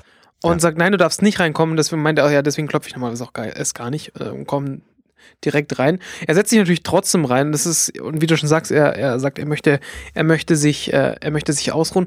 Und Inara ist ja sehr bissig und meint so, na, ist die Flitterwoche schon vorbei? Haha. Und ähm, ja. Also Mel erkennt in diesem Moment überhaupt nicht, wie ernst es ihr eigentlich ist. Genau. Also er denkt, das ist halt immer dieses typische Spiel zwischen den beiden und sie ist einfach total angepisst. Also da, da ist wirklich mal, mal wieder alle, alle ähm, Harmonie, die am Anfang da war, ist einfach komplett verschwunden. Ich würde die Szene sogar noch ein bisschen anders deuten wollen. Ich würde die Szene so deuten wollen, dass ähm, äh, Mel tatsächlich äh, etwas Ruhe und Hilfe sucht und äh, sie, also dann, dann beginnt dieser Banter, den die beiden haben, und er fragt sie dann ja, ob sie die Füße von ihren Kunden waschen würde. Und dann sagt sie, das ist eine meiner Spezialitäten. Und in dem Moment bricht es dann und ab da merkt Mel, nicht mehr, dass, dass, dass es Inara ernst ist, weil das dann so in die typische reingeht und er dann auch, vielleicht weil er sich damit sicher fühlt, auch selber wieder in diese Rolle zurückfällt. Ähm, aber im Wesentlichen fühlt er sich ja in dieser Rolle auch wohl. Also das gibt ihm eher sowas wie Stabilität, finde ich, in, in, in diesem Moment. Also besser mit Inara streiten, als mit dieser komischen Frau sich abzugeben, hm. die auf dem Schiff rumläuft. So vielleicht eher. Und um ihn einen auszuwischen, so würde ich das deuten, fragt dann ja Inara, ähm, bleiben wir denn wirklich 14 Tage auf Beaumont? Und dann sagt er, ja, kann ich noch nicht sagen, plus minus. Und sagt, ja, ich muss das ja wissen für meine Geschäftstermine. Sie sagt auch meiner, ja, ich kann mich nicht auf irgendwas festlegen und dann ja die Versprechungen nicht halten, weil das ist ja deine Spezialität. Ja. Ähm, und dann äh, meint er so, ja, also er, er versteht es nicht so ganz und dann bist du jetzt äh, beleidigt, weil ich, weil ich eine, eine Frau habe oder weil ich nicht plane, ähm, sie zu behalten. Und sie meint dann auch, naja, das ist, also da, ich finde, ich finde die ganze Sache so ein bisschen äh, unwürdig. Und er meint dann auch so, ja, genau, das ist genau das, was Saffron über deine, über deine Arbeit gesagt hat. Man weiß jetzt hier an der Stelle nicht genau, hat sie das tatsächlich gesagt. Man hat so das Gefühl, man hat, hat jegliche Interaktion zwischen Mel und Saffron mitbekommen. Auf der anderen Seite waren die natürlich eine Zeit lang auch in der Küche alleine und haben möglicherweise geredet. Habe ich mich auch gefragt an genau. dieser Stelle. Also es ist einfach nicht klar, ob sie das nun tatsächlich gesagt hat und ob die sich unterhalten haben, Mel und Saffron, ja. oder ob Mel das jetzt einfach nur sagt, um genau. Inara zu ärgern. Also man, man, ist sich da, man ist sich da an der Stelle nicht sicher, wird auch nicht weiter ähm, aufgelöst. Als äh, Inara sagt dann nur, ja, das ist super, dann solltest du vielleicht nur überlegen, sie zu behalten, weil ihr passt ja offensichtlich ganz toll zusammen. Und äh, das ist nur so zum Spaß, ja, also Mel ist ja weiterhin so in dem bisschen im, im Spaßmodus. Ja, ähm, du hast recht, ja, vielleicht sind wir ja auch ähm, Seelenverwandte. Ja. ja äh, und äh, das Ende der Szene ist dann nochmal was, was so ein bisschen meine These untermauert, weil in dem Moment, wo er das Shuttle verlässt und die Shuttle-Tür schließt, sagt er oder ruft er noch so in Shuttle hinein, ich war übrigens nicht auf der Suche nach einem Streit äh, was also die ursprüngliche Intention seines, seines Besuches bei Inara ja auch mal deutlich macht, nämlich wirklich Sicherheit, Rückversicherung bei jemanden äh, den er eben sehr lange kennt und wo es ja wie es ja schon durch viele, viele äh, Andeutungen durch die anderen Episoden äh, ging, ja auch ein äh, starkes Band zwischen den beiden gibt. Und äh, so ein Stück weit ein, ein gewisser Frust von ähm, ihm, dass er genau an der Stelle diesmal keinen Streit gesucht hat, weil er ja selber durchaus weiß, dass er manchmal äh, Inara ähm, provoziert, so möchte man es mal sagen. Und das war scheinbar tatsächlich diesmal nicht seine Absicht das zu tun. Und deswegen finde ich diesen Satz, diesen Schlusssatz nochmal so wichtig. Nicht nur, weil er in die nächste Szene überführt, klar, aber es ist halt gutes mhm. äh, Writing da an der Stelle. Das Interessante finde ich, wir haben Inara bislang noch nie so angepisst gesehen, wie in dem Moment, als sie zu ihm sagt, kannst du mich mal für fünf Minuten alleine ja. lassen? Mhm. Also das, das ist, so, ist so richtig die, die ärgerlichste Inara, die wir bislang kennengelernt haben. Ja, richtig wahre Emotionen, ne? Genau. Sonst ist sie da sehr, sehr kontrolliert immer. Ja, richtig, vor allen Dingen, weil das ja auch ihre, ihre Ausbildung ist, quasi da professionell kontrolliert zu sein. Und ja. das kann sie in diesem Moment einfach überhaupt nicht. Ja. Aber da kommt natürlich nachher noch eine viel schönere Szene, wo sie sich nicht kontrollieren kann. Da freue ich mich schon drauf. Ja, die ist richtig gut, das stimmt. Also das ja, also der ähm, Moment, wo Mel dann aus dem Shuttle trifft, ähm, leitet dann auch gleich über zu der nächsten Szene. Er sagt ja, ähm, ich war nicht auf einen Streit aus. Und trotzdem finde ich ihn. Und dann kommt da eine Szene, die mir die gesamte Szene über sehr, sehr merkwürdig vorkam, weil dann taucht nämlich plötzlich Jane auf. Auf dieser, äh, auf diesem Gitter über dem Lager, La, Laderaum ähm, und begegnet Mel und Jane hat eine riesengroße Kanone, also Gewehr in der Hand. Ja. Ähm, und Mel scheint, also ich finde, entweder es ist wahnsinnig schlecht geschauspielert oder es ist einfach irgendwie merkwürdig. Äh, zumindest scheint Mel denken zu sollen, dass äh, Jane ihm mit dieser Pistole, mit diesem Gewehr irgendwas will. Mhm. Und das kommt einfach bei mir überhaupt nicht an. Also äh, er sagt dann halt, ja, ich finde offenbar immer einen und dann unterhalten sich die beiden äh, und Jane fängt halt auch damit an, habe ich deine Aufmerksamkeit so und dann die, diese äh, ganz, ganz ruhige Szene und sehr ernst gesprochen alles. Und äh, ja, ich weiß nicht, wie, wie ging es euch mit der Szene? Also ich hatte schon direkt das, also ich hatte das Gefühl hier, da, da stimmt irgendwas nicht, es ist nicht so, wie es sein soll, mhm. weil ähm, Jane die, die Bedrohlichkeit von Jane, die kommt nur durch die Waffe. Die kommt nicht durch, seinen, durch seine Körpersprache, die kommt nicht äh, durch irgendwas anderes, sondern er, er, ist, er ist relativ, also die Bedrohlichkeit setzt sich zusammen aus der Musik, die wir im Hintergrund haben. Mhm. Wenn du dir die ganze Szene vorstellen würdest, ohne, ohne abenteuerliche Musik, wäre das, wär das ein Gespräch zwischen zwei, zwei Männern, ein, ein Handelsgespräch zwischen zwei Männern, ähm, bei dem einer halt zufällig eine ziemlich große Waffe in der Hand hat.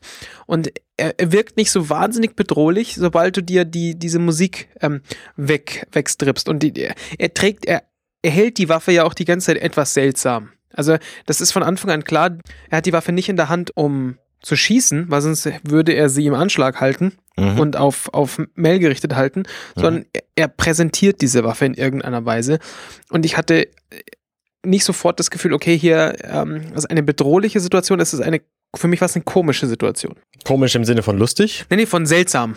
ja. Ja, Genau. Das, das trifft es bei mir auch. Ich wusste überhaupt nicht, worauf es hinaus will, aber in dem Moment, wo er dann, also er beschreibt dann diese Waffe und sagt, dass es seine schönste Waffe ist und was die alle kann, alles kann und hier und, und Customized Trigger und so und äh, dann hält er sie Mel hin und dann wird, äh, dann sagt er halt, es ist meine, meine Lieblingswaffe. Und Mel so, was? Was, was bist du denn hier? Willst du mir einen Handel anbieten? Mhm. Ähm, da wird dann erst klar, dass er offensichtlich versucht, diese Waffe nun für die Frau zu tauschen. Ja. Und Jane so, nein, ein Handel, was, was, das ist Diebstahl. Diese Waffe ist das Beste überhaupt, was jemals Menschen geschaffen haben. So. Und Mel, nein, sie, man, man, man kann sie nicht äh, tauschen, sie hat einen Namen. Und Jane, ja, aber das hat diese hier auch. Ich nenne sie Vera. Was ja wieder mal sehr seltsam ist, weil wir hier wieder dieses, dieses Wertesystem und diese, äh, was ist wichtig für Jane ähm, sehen, in das ich, in den, dass ich Saffron überhaupt nicht reinpassen äh, kann. Weil ich, ich verstehe nicht ganz, an welcher Stelle ähm, diese Frau für Jane einen ernsthaften, ein ernsthaftes, ja mal, mal das Sexuelle ausgeklammert, klar, was, ähm, also vermutlich möchte er sie hauptsächlich als Lustobjekt haben. Bettgespielen, ja. Genau. Ähm, aber da, dass, dass er da so viel, so viel Wert reinlegt, weil äh, diese Waffe ist ja offensichtlich sehr, sehr, sehr, sehr wichtig für ihn. Also sie ist wichtig genug für ihn, dass er ihren Namen gegeben hat. Und von daher ist das schon, fand ich das so ein bisschen komisch, weil ich äh, ähm, in den ersten fünf Folgen Jane jetzt nicht so a- als so jemanden eingeschätzt hätte. Also der hätte dann vielleicht, der hätte dann vielleicht Geld gewollt, um sich dann halt eine Prostituierte irgendwo zu holen. Aber so nach einer, im Endeffekt wäre das ja schon eher so eine dauerhafte Partnerin gewesen, auch wenn es dann in Anführungszeichen nur eine, eine Bettgefährtin gewesen wäre. Ähm, aber halt doch irgendwie was Dauerhaftes und das äh, erschien mir für Jane irgendwie gar nicht richtig. Naja, in dem, also so wie sie sich darstellt als Frau, ähm, sieht er sie ja möglicherweise auch, nämlich als quasi Objekt, das man möglicherweise dann auch wieder los wird, wenn man es nicht mehr braucht.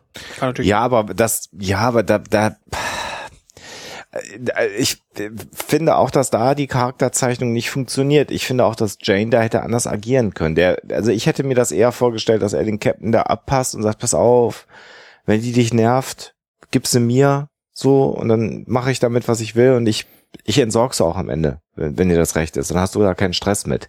Also, äh, das ist eher so Jane. Ähm, äh, weil äh, offensichtlich will der Captain sie ja irgendwie auch loswerden. Ne? Er Mhm. sagt ja sofort, was ist mit Scheidung. Und so viel zu investieren wie seine Lieblingswaffe, das, das passt nicht. äh, Wie, Mhm, du, ja, ja. wie wir jetzt gerade ausgearbeitet. Also da, ich hätte das anders, äh, anders geschrieben. Ähm, vielleicht ist das auch so der beginnende, ähm, dieser beginnende äh, Sexismus, den ich schon angesprochen habe in dieser Episode, ähm, dass nämlich offensichtlich, wenn das Mädchen nur hübsch genug ist äh, und unterwürfig genug, alle Männer plötzlich ihren Verstand verlieren. Und das ist vielleicht Janes Art, äh, da irgendwie den, das Gehirn nicht mehr im Kopf, sondern an einer anderen Körperposition zu haben. Vielleicht soll das das darstellen, äh, ist dann aber auch nicht gut gemacht, hätte man besser machen können. Also das ist so die einzige Ja, ja. Sequenz, die mich auch sehr befremdet hat hier in, in dieser Episode. Also Jane sagt übrigens auch, also er hat offenbar nicht dieses, dieses Objektding ausschließlich im Kopf, um sie wieder loszuwerden, sondern er sagt dann auch zu Mel, I'll protect her. Ich, ich werde sie auch beschützen. Genau. Wir sehen in der nächsten Szene, dass äh, Saffron, also weil Mel geht einfach die Treppe runter und trifft direkt am Fuß der Treppe Saffron. Sie hat es also mitbekommen. Und ähm, ja, das ist natürlich äh, schon eine etwas seltsame Situation, wenn man sich das aus, aus, äh, aus Sicht von Saffron vorstellt, die da gerade mit, mitbekommen hat, wie, wie jemand versucht hat, sie zu kaufen. Mhm. Mhm. Ja, Aber sie sagt dann auch sofort zu ihm, you're a good man, du bist ein guter Mann. Und Mel halt so abwieglerisch, nee, also du hast offenbar mit noch niemandem hier auf diesem Schiff gesprochen. Ähm, und sie so, ja, nein, ich will aber nicht mit dem Großen ver verheiratet ja. sein. Ich, ich will lieber weggehen und die Arbeit machen, von der du gesprochen hast, bevor ich hier, hier irgendwie mit dem verheiratet bin. Genau. Und das ist ja ein sehr emotionaler Dialog, der dann auch entbrennt zwischen Mel und äh, äh, Zephyrin, ne? Genau, sie, sie, erzählt ja direkt was aus ihrer Kind, äh, sorry, ja, nicht sie. Genau. Er erzählt ja direkt was aus seiner Kindheit, also wovon wir ja gar nichts wissen. Die einzige Vergangenheit, die wir von Mel kennen, ist der Krieg. Und sonst kennen wir von ihm gar nichts. Und er, er, direkt, er erzählt direkt, ja, meine Mutter, die hatte eine Ranch, und äh, ich kam von Shadow und auch alles Infos, die wir vorher nicht hatten. Und er hat halt früher dann auf, auf Vieh aufgepasst. Und ähm, er redet halt, er redet halt über, über seine Mutter und, und über seine Vergangenheit und sie, sie, ähm, sie steigt drauf, drauf ein. Ähm, und im Moment wird ihm das aber auch ganz klar, dass, dass er da gerade was tut, was er sonst nie getan hat. Also anderen Leuten über seine Vergangenheit erzählen. Und das ist halt was, was ganz, ähm, was ganz Neues ist, was, was er da plötzlich tut. Und sie fragt dann gleich, ähm, macht das denn sonst von deiner Crew auch niemand? Also zeichnet auch gleich so ein bisschen das Bild, okay, deine Crew interessiert sich offensichtlich gar nicht für dich. Mhm. Und ähm, da merkt man, da merkt man schon so ein bisschen, dass, äh, also das habe hab ich in dem Moment nicht so wahrgenommen, aber man merkt da schon das erste Mal, dass sie äh, relativ geschickt ist, äh, Leute zu manipulieren, wenn sie das, wenn sie das machen möchte. Ähm, und in dem Moment aber, wo, wo sie seine Crew in, in, in Frage stellt, ob sie sich dann gar nicht für ihn interessieren, äh, shiftet er sofort das Thema ähm, und, und fragt dann so, was ist, mit, was ist denn mit dir? Was ist denn deine Geschichte? Ja. Ich finde das auch interessant. Ich weiß nicht genau, also ich kann das, kann das psychologisch überhaupt nicht, nicht einschätzen, was sie macht, aber sie bringt halt Leute dazu zu reden. Wenn wir jetzt einen Psychologen in der Reihe hätten. Das wäre natürlich praktisch. Naja, also was, was du, was, was, was sie, was sie natürlich tut, ist, dass sie durch die, ähm, einmal durch die, die ihre Art, also durch die Unter Unterwürfigkeit, löst sie so etwas wie den äh, Beschützerinstinkt in Mel aus. Das ist ja auch dann das, was sie jetzt ein paar Mal schon mitbekommen hat, dass er zwar ähm, äh, gar nichts von dieser Ehe hält, aber natürlich offensichtlich ein rechtschaffender Typ ist und sie ist vielleicht, und das ist der Grund, warum Mel vielleicht auch anfängt mit ihr zu reden, sie ist extrem passiv. Sie stellt für Mel überhaupt gar keine Gefahr dar. Sie ist so passiv, dass egal was er ihr erzählen könnte aus seiner Vergangenheit, er in äh, sie in seiner Warte eigentlich nie eine Bedrohung für ihn werden kann. Und sie ist sehr weich, sie ist sehr unerfahren und all das zusammen löst vielleicht so dieses Gefühl aus, einmal jetzt jemanden um sich zu haben, mit dem man über die Vergangenheit reden kann oder über, über sich persönlich reden kann. Denn mit keiner anderen Person auf dem Schiff kann Mel das tun. Es sind entweder äh, im Prinzip in, in einer Art Offiziersverhältnis ihm Untergebene vom Rang also Wash ist der Pilot, Zoe hat sozusagen diese alte Militärstruktur mit übernommen und äh, hinterfragt nicht den, den Captain, also militärisch gesehen ist er immer noch ihr Vorgesetzter. Mit Inara wird er den Teufel tun, über seine ganze mhm. Vergangenheit zu reden, weil ihn das viel zu äh, verwundbar macht, was Inara angeht. Ne? Äh, man soll ein Buch nicht in der Mitte anfangen zu lesen, sagt am Anfang der Episode aber wechselt dann auch das Thema, weil er sagt, ich möchte mit dir da gar nicht hingehen. Jane, Irrsinn, Jane irgendwas von sich selber zu erzählen, ja. also das geht gar nicht. ähm, ähm, äh, River und Simon haben ihre ganz eigenen Probleme, also River würde es gar nichts bringen. Bei Simon ist so die Frage, was würde ein Arzt aus irgendwelchen eventuellen Traumata ihm stricken, würde das seine Führungsqualitäten einschränken. Und äh, die letzte ist Kaylee, die ja auch eher was Kindliches hat, wo er ähm, er dann auch so eine Fürsorgepflicht hat, wo aber auch klar ist, dass Kaylee relativ schnell emotional von Situationen überfordert ist.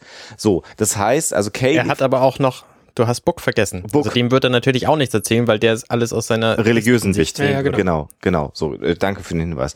So, also wenn überhaupt Kaylee, aber Kaylee ist seine Mechanikerin, also damit auch seine äh, ähm, ja ihm unterstellte, der er Befehle geben muss. Und auch da hilft es natürlich nicht, wenn du dich verwundbar machst. Das heißt, in dieser ganzen Konstellation gibt es ja auch überhaupt gar keinen. Und wenn du dann auf so jemanden triffst, der eben Kindchenschema, große Augen, sehr passiv ähm, agiert, dann äh, kann es schon sein, dass er sich öffnet. Wobei man ja sagen muss, dass er nach, sagen wir mal, fünf Sätzen, die er so aus einer emotionalen Ebene heraus äh, erzählt, sich sofort wieder bremst und realisiert, Mhm, ja. halt, Moment, was tue ich da? Also da, da, da, da, da schließt es sich ja doch, also sie schafft es ja nicht, ähm, äh, Mel dazu zu bringen, sich emotional komplett zu öffnen. Äh, Sie kratzt kurz dran, so dass er bei ihr seine seine seine Wachmechanismen, seine Warnmechanismen vielleicht erst später wahrnimmt, aber dann bremst er ja und biegt das Gespräch sofort um und sagt, wie war denn deine Vergangenheit? Ähm, insofern äh, ein Chef kann wenn man es mal als Chef formuliert, kann eben nicht mit seinen Angestellten äh, oder es ist schwierig, sagen wir mal so, mit seinen Angestellten auf Augenhöhe zu sprechen. Das kann man sicherlich in einem, in einem Bürobetrieb tun, ähm, in einem Geschäft, so wie es äh, die Jungs und Mädels aus der Serenity betreiben, wo es dann auch mal um Leben und Tod geht, funktioniert das nicht. Wenn da Ja. dann einer den Befehl gibt, kann man nicht sagen, ah, der will jetzt, dass ich den erschieße, weil der aussieht wie der Vater, der ihn verlassen hat. Das funktioniert an der Stelle einfach gar nicht mehr in so einer Befehlskette. Und äh, das ist der Grund, warum man vielleicht sonst nicht redet. Ja. Schade, dass wir keinen Psychologen haben, der könnte das vielleicht noch anders erklären. Ja, ist wirklich sehr schade. Gut. Ja, die Szene endet und die Serenity fliegt an einem kleinen Mond vorbei. Relativ unscheinbare Szene. Man hört natürlich wieder nichts. Sehr schön. Mhm. Und dieser Mond hat ein paar Kameras installiert und die machen auch gleich ein paar Bilder von dieser Serenity. Und diese Bilder werden gleich angeguckt von zwei äh, Blitzepiepen, die aussehen, als würden sie in einem Bergwerk arbeiten. Ähm, die offensichtlich sich über dieses Schiff unterhalten. So, ja, es ist doch ein, ein Wrack. Nein, es ist kein Wrack. Ja, aber die Teile bringen doch nichts. Ja, das stimmt schon, aber es ist ein, ein Schiff der, äh, der Firefly-Klasse und demnach ist es, ähm, es läuft ewig und demnach ist es trotzdem was wert. Mhm. Äh, Und dann geht es darum, dass sie sagen, ja, aber das ist halt nicht, das, das sieht doch nach nichts aus und das hat keinen, sie sagen da Flash, it got no Flash. Heute würde man wahrscheinlich sagen, it got no Bling Bling. Ja, also es, Yeah, es, yeah, es yeah. sieht halt nach nichts aus, Mhm. ähm, äh, aber es ist halt zuverlässig. Das ist halt der, der 190er Diesel. Und sie Unter kommt den und sie kommt hier in unsere Richtung, sagt er auch. Mhm. Also bereite mal das Netz vor. Und Ja. äh, ja, da, da ist dann relativ schnell klar, was was die vorhaben. Also ich weiß nicht, ob es euch auch so ging. Also mir war klar, alles klar, mit einem Netz fängt man irgendwas. Mhm. Klar, ja, Und dann äh, fangen sie wollen sie wollen das Ding halt, das wollen sie wollen das Ding halt fangen. genau. Und sehr, sehr schön da auch die großen Druckknöpfe in diesem merkwürdigen Raumschiff-Stations-Ding, äh, in dem diese beiden Herren sich befinden. Welche Druckknöpfe? Große Druckknöpfe, die man in dieser Sequenz einfach sieht. Einfach, das sieht gar nicht nach Computer aus, sondern das sieht eher so nach, nach Also nicht, 80er nicht Jahren. wieder so geleckt wie wie auf der Alli auf den Alliance-Schiffen, Genau. sondern es ist halt wieder so, es ist halt low low tech high tech. Ja. Um das Ja, das, das meinte ich ja mit, die sehen aus, als würden sie in einem arbeiten. Ja, ja, Die haben halt, der eine halt auch so eine Ja. Mütze auf, also es ist schon, schon irgendwie, eine, unter Tage würde ich sowas auch erwarten. Ja, ich meine, sie sind ja auch mitten in so einem Stein drin, mehr oder weniger, weil sie ja auf so einem Asteroiden rumfliegen. Ähm, auf so einer Station, die an so einem Asteroiden irgendwie dran, an so einem Asteroidending drin ist. Also ja, das passt, hat, passt tatsächlich so ein bisschen. Ja, und damit sind sie auch schon fertig. Also er sagt hier, mach mal die Netze bereit und die Szene ist zu Ende und wir sind wieder auf der Brücke von der Serenity und ähm, Zoe und Wash reden miteinander. Und äh, ja, Zoe ist halt nach wie vor so ein bisschen angesäuert, was diese, was Saffron angeht und sagt, er, die hat doch den Verstand verloren. Und ähm, also und und durchlebt noch mal so ein bisschen diese Szene, die da passiert ist. Also so, er sagt mal, ey, hast du gesehen, wie sie dir das Glas wegge, ähm, weggenommen hat? Und äh, Wash erzählt er wieder auf eine sehr lustige Art und Weise so, ja, es gibt halt Planeten, die haben sehr seltsame, sehr seltsame Angewohnheiten. Ähm, so ein Jahr bevor wir uns getroffen haben, war ich auf einem auf ähm, einem Mond. Da hat der der Vorstand ähm, da war der, der war die, die Haupt, die Hauptart, sich, sich ähm, zu erholen, Gen, äh, um Gottes Willen, Ziegen zu jonglieren. Also Babyziegen. und man hat die jongliert und äh, Wash tut es also so ab, so, naja, das ist halt nichts Besonderes und äh, hab dich mal nicht so, aber Zoe ist halt immer noch, sie ist, sie, sie ist äh, tatsächlich so, so ein bisschen, ja, sie, sie ist entrüstet. Du hast übrigens eine Szene übersprungen, nämlich man sieht das Netz, von dem sie gesprochen haben.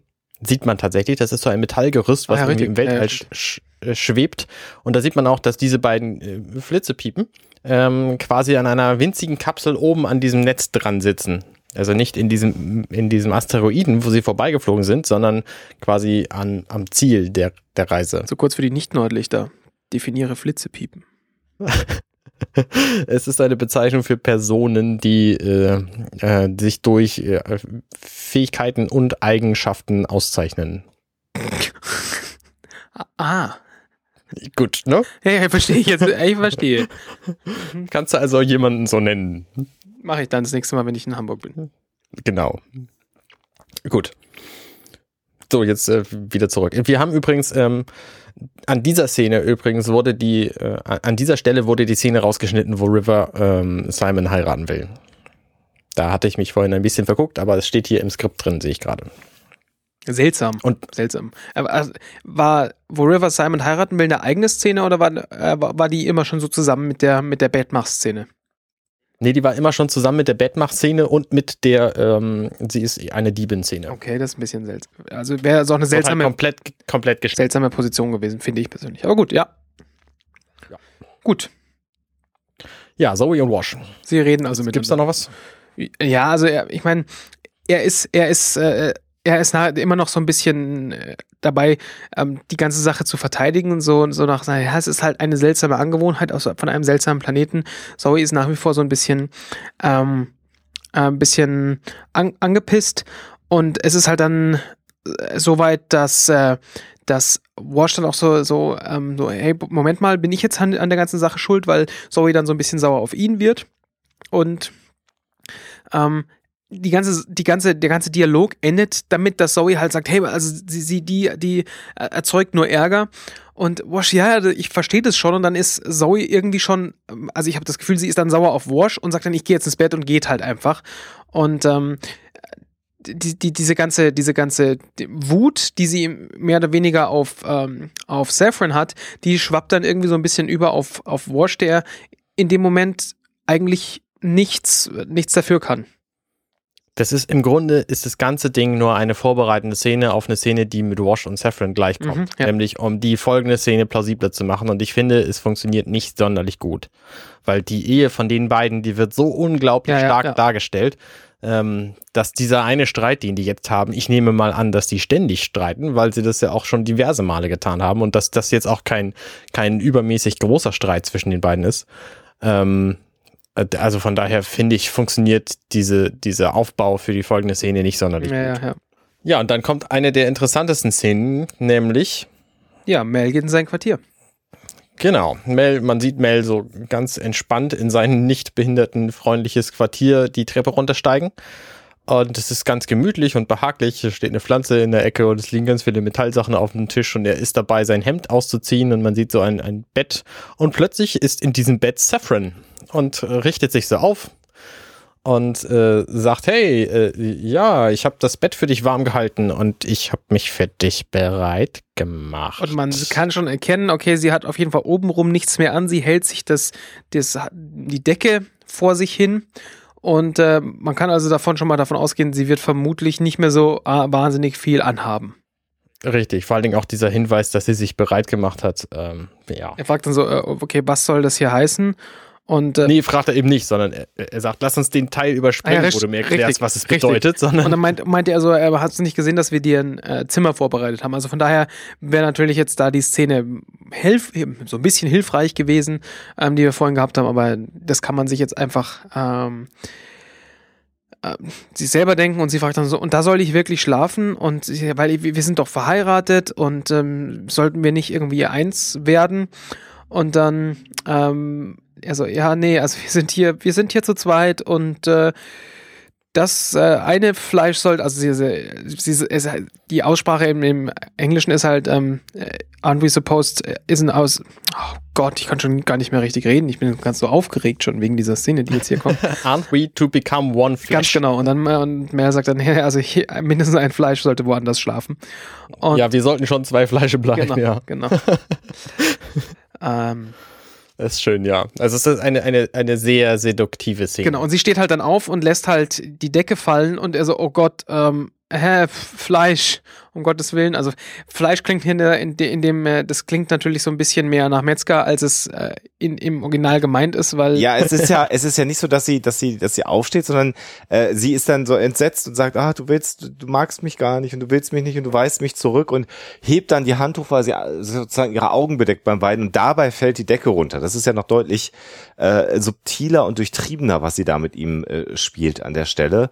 Und äh, deswegen fällt ja die Decke runter, weil er sozusagen sie ablehnt und das schockt sie so sehr, dass sie dann die Decke fallen lässt. Das ist ja, Hm. ähm, Ja, ja. das, was, was ihn, was ihn antreibt. Und da, da ist jetzt so eine Sequenz, ähm, äh, wo ich sag, ähm, also das behagt mir nicht, weil er wird da so dargestellt, also er kann da jetzt nicht mehr hingucken und sie zitiert aus der Bibel und sagt, naja, ich weiß doch, was da drin steht und wir, wir sind doch jetzt ein, ein, äh, ein, ein Paar und sie zitiert eine Szene, wo es dann darum geht, dass es um die Brust auch geht und äh, man muss jetzt an der Stelle einfach sagen, dass äh, Christina Hendricks jetzt ähm, äh, von der Bauart durchaus etwas größere Brüste besitzt, die man so andeutungsweise auch im, im, im Filmausschnitt sieht, im Kameraausschnitt. Und äh, jetzt ist es so, dass sie dadurch, dass sie jetzt nackt vor ihm sitzt, völlig entblößt, ihn dazu zwingt, sozusagen Farbe zu bekennen. Denn was sagt er jetzt? Ja, es ist natürlich lange her, dass ich mal äh, Kontakt mit einer Frau hatte und ja, das fällt mir natürlich alles nicht leicht. Natürlich siehst du ganz toll aus, ähm, aber das funktioniert halt so nicht, weil wir ja gar nicht wirklich verheiratet sind ähm, für mich. Und äh, man merkt, wie sie dann nachdem der, der Glaube nicht funktioniert. Und da, da finde ich, äh, wir spoilern jetzt einfach mal, da merkt man dann, wie durchtrieben sie auch agiert, weil das ist ja, das ist ja gemacht, sie eskaliert das ja in mehrfacher Ebene. Es reicht nicht, dass sie bei ihm im Bett liegt, leicht bekleidet und sich dann aufrichtet und sagt, ich habe hab mich mal bereit gemacht für dich. Ähm, das reicht nicht. Ähm, dann äh, klopft sie ab und sagt, naja gut, wir sind verheiratet, wie sieht es im Glauben aus, mit dem, was äh, passieren soll, versuche ich das mal. Äh, nein, erst lässt sie die Decke fallen, sie ist nackt, dann sagt er, nee, das geht nicht, es gibt moralische Werte, dann sagt sie, okay, die Bibel sagt aber, das ist in Ordnung, weil wir sind ja verheiratet, Stufe drei. Ja, und dann zitiert sie diese Pornoszene aus der Bibel. Also die ist schon wirklich sehr explizit. Ja, so. Also ne, aus, aus deren Bibel. Das ist nichts, was in der tatsächlichen Bibel steht. ja, die Wobei Frau mich das soll auch nicht wundern würde. Genau, die Frau soll sich dem Mann öffnen wie die Furche dem Flug und er soll in ihr arbeiten, wieder und wieder und äh, ja, es geht so ein bisschen noch weiter und Ja, äh, so, das ist, das ist sozusagen die dritte Ja. Stufe und dann kommt dieses, ja, nein, darum geht's ja nicht, also so, du bist ja auch toll und so, aber äh, ich kann das nicht.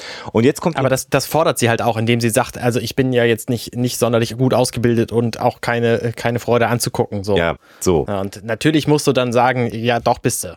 Ja. Und dann kommt die nächste Eskalationsstufe, wo sie ihm jetzt dann erzählt, wo sie im äh, äh, Jungfrauenhaus gesessen hat und äh, äh, gesehen hat, wie andere Mädchen verheiratet wurden zu ganz bösen Männern, die auch noch hässlich waren und auch ganz merkwürdige Dinge von den Frauen wollten, über die man gar nicht reden kann. Und dann habe ich immer geweint, wenn ich äh, daran gedacht habe. Und dann habe ich dich gesehen und habe noch mehr geweint. Und damit packt sie ihn natürlich auch wieder an seinem Ego, weil er sagt, wieso denn, wieso hast du denn bei mir gemeint? Was passiert in seinem Kopf? Er denkt sich, ich bin doch kein, bin doch kein Unhold. Und äh, äh, kommt da in so einen Rechtfertigungswahn. Und sie sagt natürlich, nein, ich habe äh, geweint, weil du so toll bist und ich hätte mir tr nie träumen lassen, dass ich mal einen Ehemann wie dich abkriege, der so lieb ist und so toll aussieht.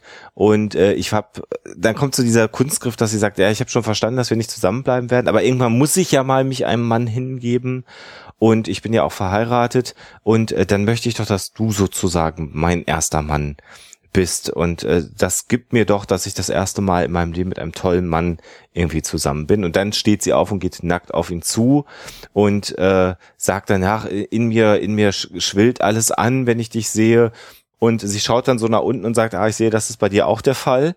Ähm, äh, so. Also Dum, dum. Äh, genau. Ähm, enge Hosen haben nicht nur Vorteile. Und äh, dann kommt so, dass, dass sie sagt, schmeiß mich ruhig am nächsten Raumhafen raus und alles ist gut und ich schaffe alles, was, äh, weil du bringst mir ganz viel bei, aber gib mir jetzt diese, diese eine Nacht. Und da finde ich es dann so, dass, dass er da einfach einknickt. Ähm, das das finde ich nicht gut, äh, so, weil wenn ich ein moralisch gefestigter Mann bin, äh, dann würde ich da nicht einknicken. Das finde ich irgendwie, das zeigt ja, dass die Frauen da deutlich gut in der Lage sind, Macht über Männer auszuüben. Und ich höre jetzt mal auf, so zu argumentieren, aber ich mache das an dieser Stelle so zu argumentieren, weil ich mich ein bisschen über einen Kommentar in einer der letzten, ähm, über eine der letzten Folgen äh, aufgeregt habe. Ähm, äh, also äh, über politisch korrekt zu sein, macht manchmal Probleme, um es mal so zu formulieren. Und man kann natürlich diese Szene, die eigentlich für jeden jetzt sehr gut funktioniert, als Mann, wenn man dann ganz furchtbar politisch korrekt sein möchte, auch irgendwie umdrehen und kann das so merkwürdig darstellen. Ähm, äh, wenn wir alle in einer perfekten Welt leben würden, würde Mel sagen, tut mir leid, Honey, äh, das funktioniert leider nicht. Aber so ist das nun mal nicht, weil Menschen halt in der Regel auch nicht unbedingt immer perfekt sind. Na, lass uns mal eben rekapitulieren, rekapitulieren, Rak- was, Rapikut, äh, Dingsen, ähm, was denn eigentlich seine Motivation an dieser Geschichte ist. Also er ist nun offensichtlich mit dieser Frau verheiratet. Ja. Das heißt, so rein aus seiner Rechtsprechung hat er auch das Recht, mit ihr zu schlafen. Ja. Er hat auch im Grunde nicht wirklich irgendwas anderes. Also er könnte auch einfach mit ihr schlafen. Aber Und er hat, ich meine, er hat natürlich Inara und das wissen wir alle, aber das hindert ihn nur auf nur äh, ähm, nominell quasi, äh, weil das ist nicht ausgesprochen. Er könnte im Grunde machen, was er will. Und er hat natürlich diesen Shepard Book, Ja. der sagt, er kommt in eine Special Hell, aber auch das kratzt ihn nicht wirklich, weil er gar nicht an Gott glaubt. Das heißt, das einzige, das wirklich einzige, was ihn stört hier in diesem Moment, ist Inara, wenn überhaupt. Und es ist ja nicht so, als wäre, als wäre Zephyrin ähm, ablehnend oder als würde er, als würde er, äh, zumindest in seiner Auffassung von ihr, von, ihr, ähm, wie sagt man da, take advantage of? Äh, ähm, ähm, sie ausnutzt. Ga, danke, ganz genau. Und das ist ja auch nicht so, weil sie bietet sich ja sowas von an ihn an, dass es, da, dass man davon halt auch nicht sprechen kann. Und ähm, ja, von daher hat er natürlich moralisch eigentlich keinen keinen Hinderungsgrund, wenn wenn es jetzt nur darum ging, dass er sagt, ja, ähm, ich würde jetzt aber gerne. Und Aber, aber das ist ja genau der Punkt, dass er ja die, und das stört mich da, also äh, es stört mich nicht wirklich, weil es natürlich funktioniert innerhalb äh, dieser Szene, aber eigentlich macht er sich ja seine eigene Moral ja aber auch immer selber. Und gerade was diese zwischenmenschlichen Dinge angeht, guckt er ja weniger auf eine Außenwahrnehmung, sondern er hat so einen eigenen internen Ehrenkodex. Mhm. Und ge gefühlt hätte, also die Folge hätte nicht funktioniert, weil das, was sich jetzt dann gleich entbrennt, hätte nicht so gut funktioniert. Man hätte das vielleicht auch anders darstellen können. Hätte auch funktioniert. Ich glaube, wenn er sie an der Stelle abgelehnt hätte und sich umgedreht hätte, um eine Decke zu nehmen und sie brät ihm dann einem in einer Bratpfanne oder in einem der Metallgegenstände über, hätte die Szene genauso gut funktioniert. glaube ich es, nicht. Es hätte Saffron nicht so stark dargestellt an der Stelle, aber ich, ich weiß nicht, ob, ob, ob, ob Mel da drunter gelitten hätte unter dieser Sequenz. Also ich, ich, ich, ich finde, sie hätte nicht so gut funktioniert, weil die, die Spannungskurve eine ganz andere gewesen wäre. Weil wir, weil in dieser, in dieser, in dieser Szene, wo, ähm, wo sie ihn auf diesen mehreren verschiedenen Ebenen versucht, ähm, verbal zu verführen, ähm, das, es, es, es wird immer spannender und, und es zieht immer mehr an und du merkst, du merkst immer mehr, wie er, wie er sich nicht sicher ist und oh Gott und ähm, sa, sa, Irgendwann setzt dann sogar die Musik ein. Genau, und es ist, es ist wirklich, also wir haben eine unfassbar, unfassbar krasse Spannung, die, die sich in dem Moment, also wir können so, ich denke, so weit vorgreifen, er küsst sie und sie hat offensichtlich Betäubungsmittel auf den Lippen und er fällt in Ohnmacht. Und die, die, die Spannung entlädt sich, entliet sich bei mir in dem Moment, wo er sie küsst und ich dachte, alles klar, jetzt ist die Sache gegessen. Und dann kommt die eigentliche Überraschung. Dann kommt die eigentliche Überraschung, dass er dann in Ohnmacht fällt und aber noch früh genug realisiert, dass es wohl Gift war, das auf seinen Lippen, weil er fasst sich dann an die Lippen und so. Also er, er um- also ja gut, er, er fällt, er fällt, für, he falls for her. Gottes Willen. Jetzt, das deutsche Sprachzentrum setzt momentan komplett aus. Also er, er fällt praktisch auf sie herein. Das ist eine völlig, völlig falsche Übersetzung. Ähm, ich denke, ihr wisst, was ich meine. Und ähm, er realisiert dann, dass er, dass, er in die Falle gegangen ist. Und diese Falle wäre nicht, die wäre nicht so ausgeprägt, hätte sie ihm eine übergezogen. Was, was, und, und dazu hin passiert diese ganze Sache später ja noch, das mit dem jemanden ein, eins überziehen. Ja. Und ähm, von daher fände ich es fände ich's dramat, dramaturgisch und ähm, von, der, von der Story irgendwie nicht passend, wenn das hier auch passiert wäre. Wär. Und das wäre eine komplett am Schluss eine komplett andere Szene gewesen. Und ähm, wir sehen halt an der Stelle nochmal ähm, eine, eine Sache, die wir, die wir später nochmal sehen, dass sie, dass sie nicht einfach die, die, ähm, die Land, das Landmädchen ist, das äh, zu, zufällig ganz gut reden kann, sondern dass sie dass sie das gelernt hat, dass, dass sie eine Meisterin darin ist, Menschen zu manipulieren, ähm, das zu tun, was sie möchte, dass sie tun. Und ähm, das unterstreicht diese Szene unfassbar gut.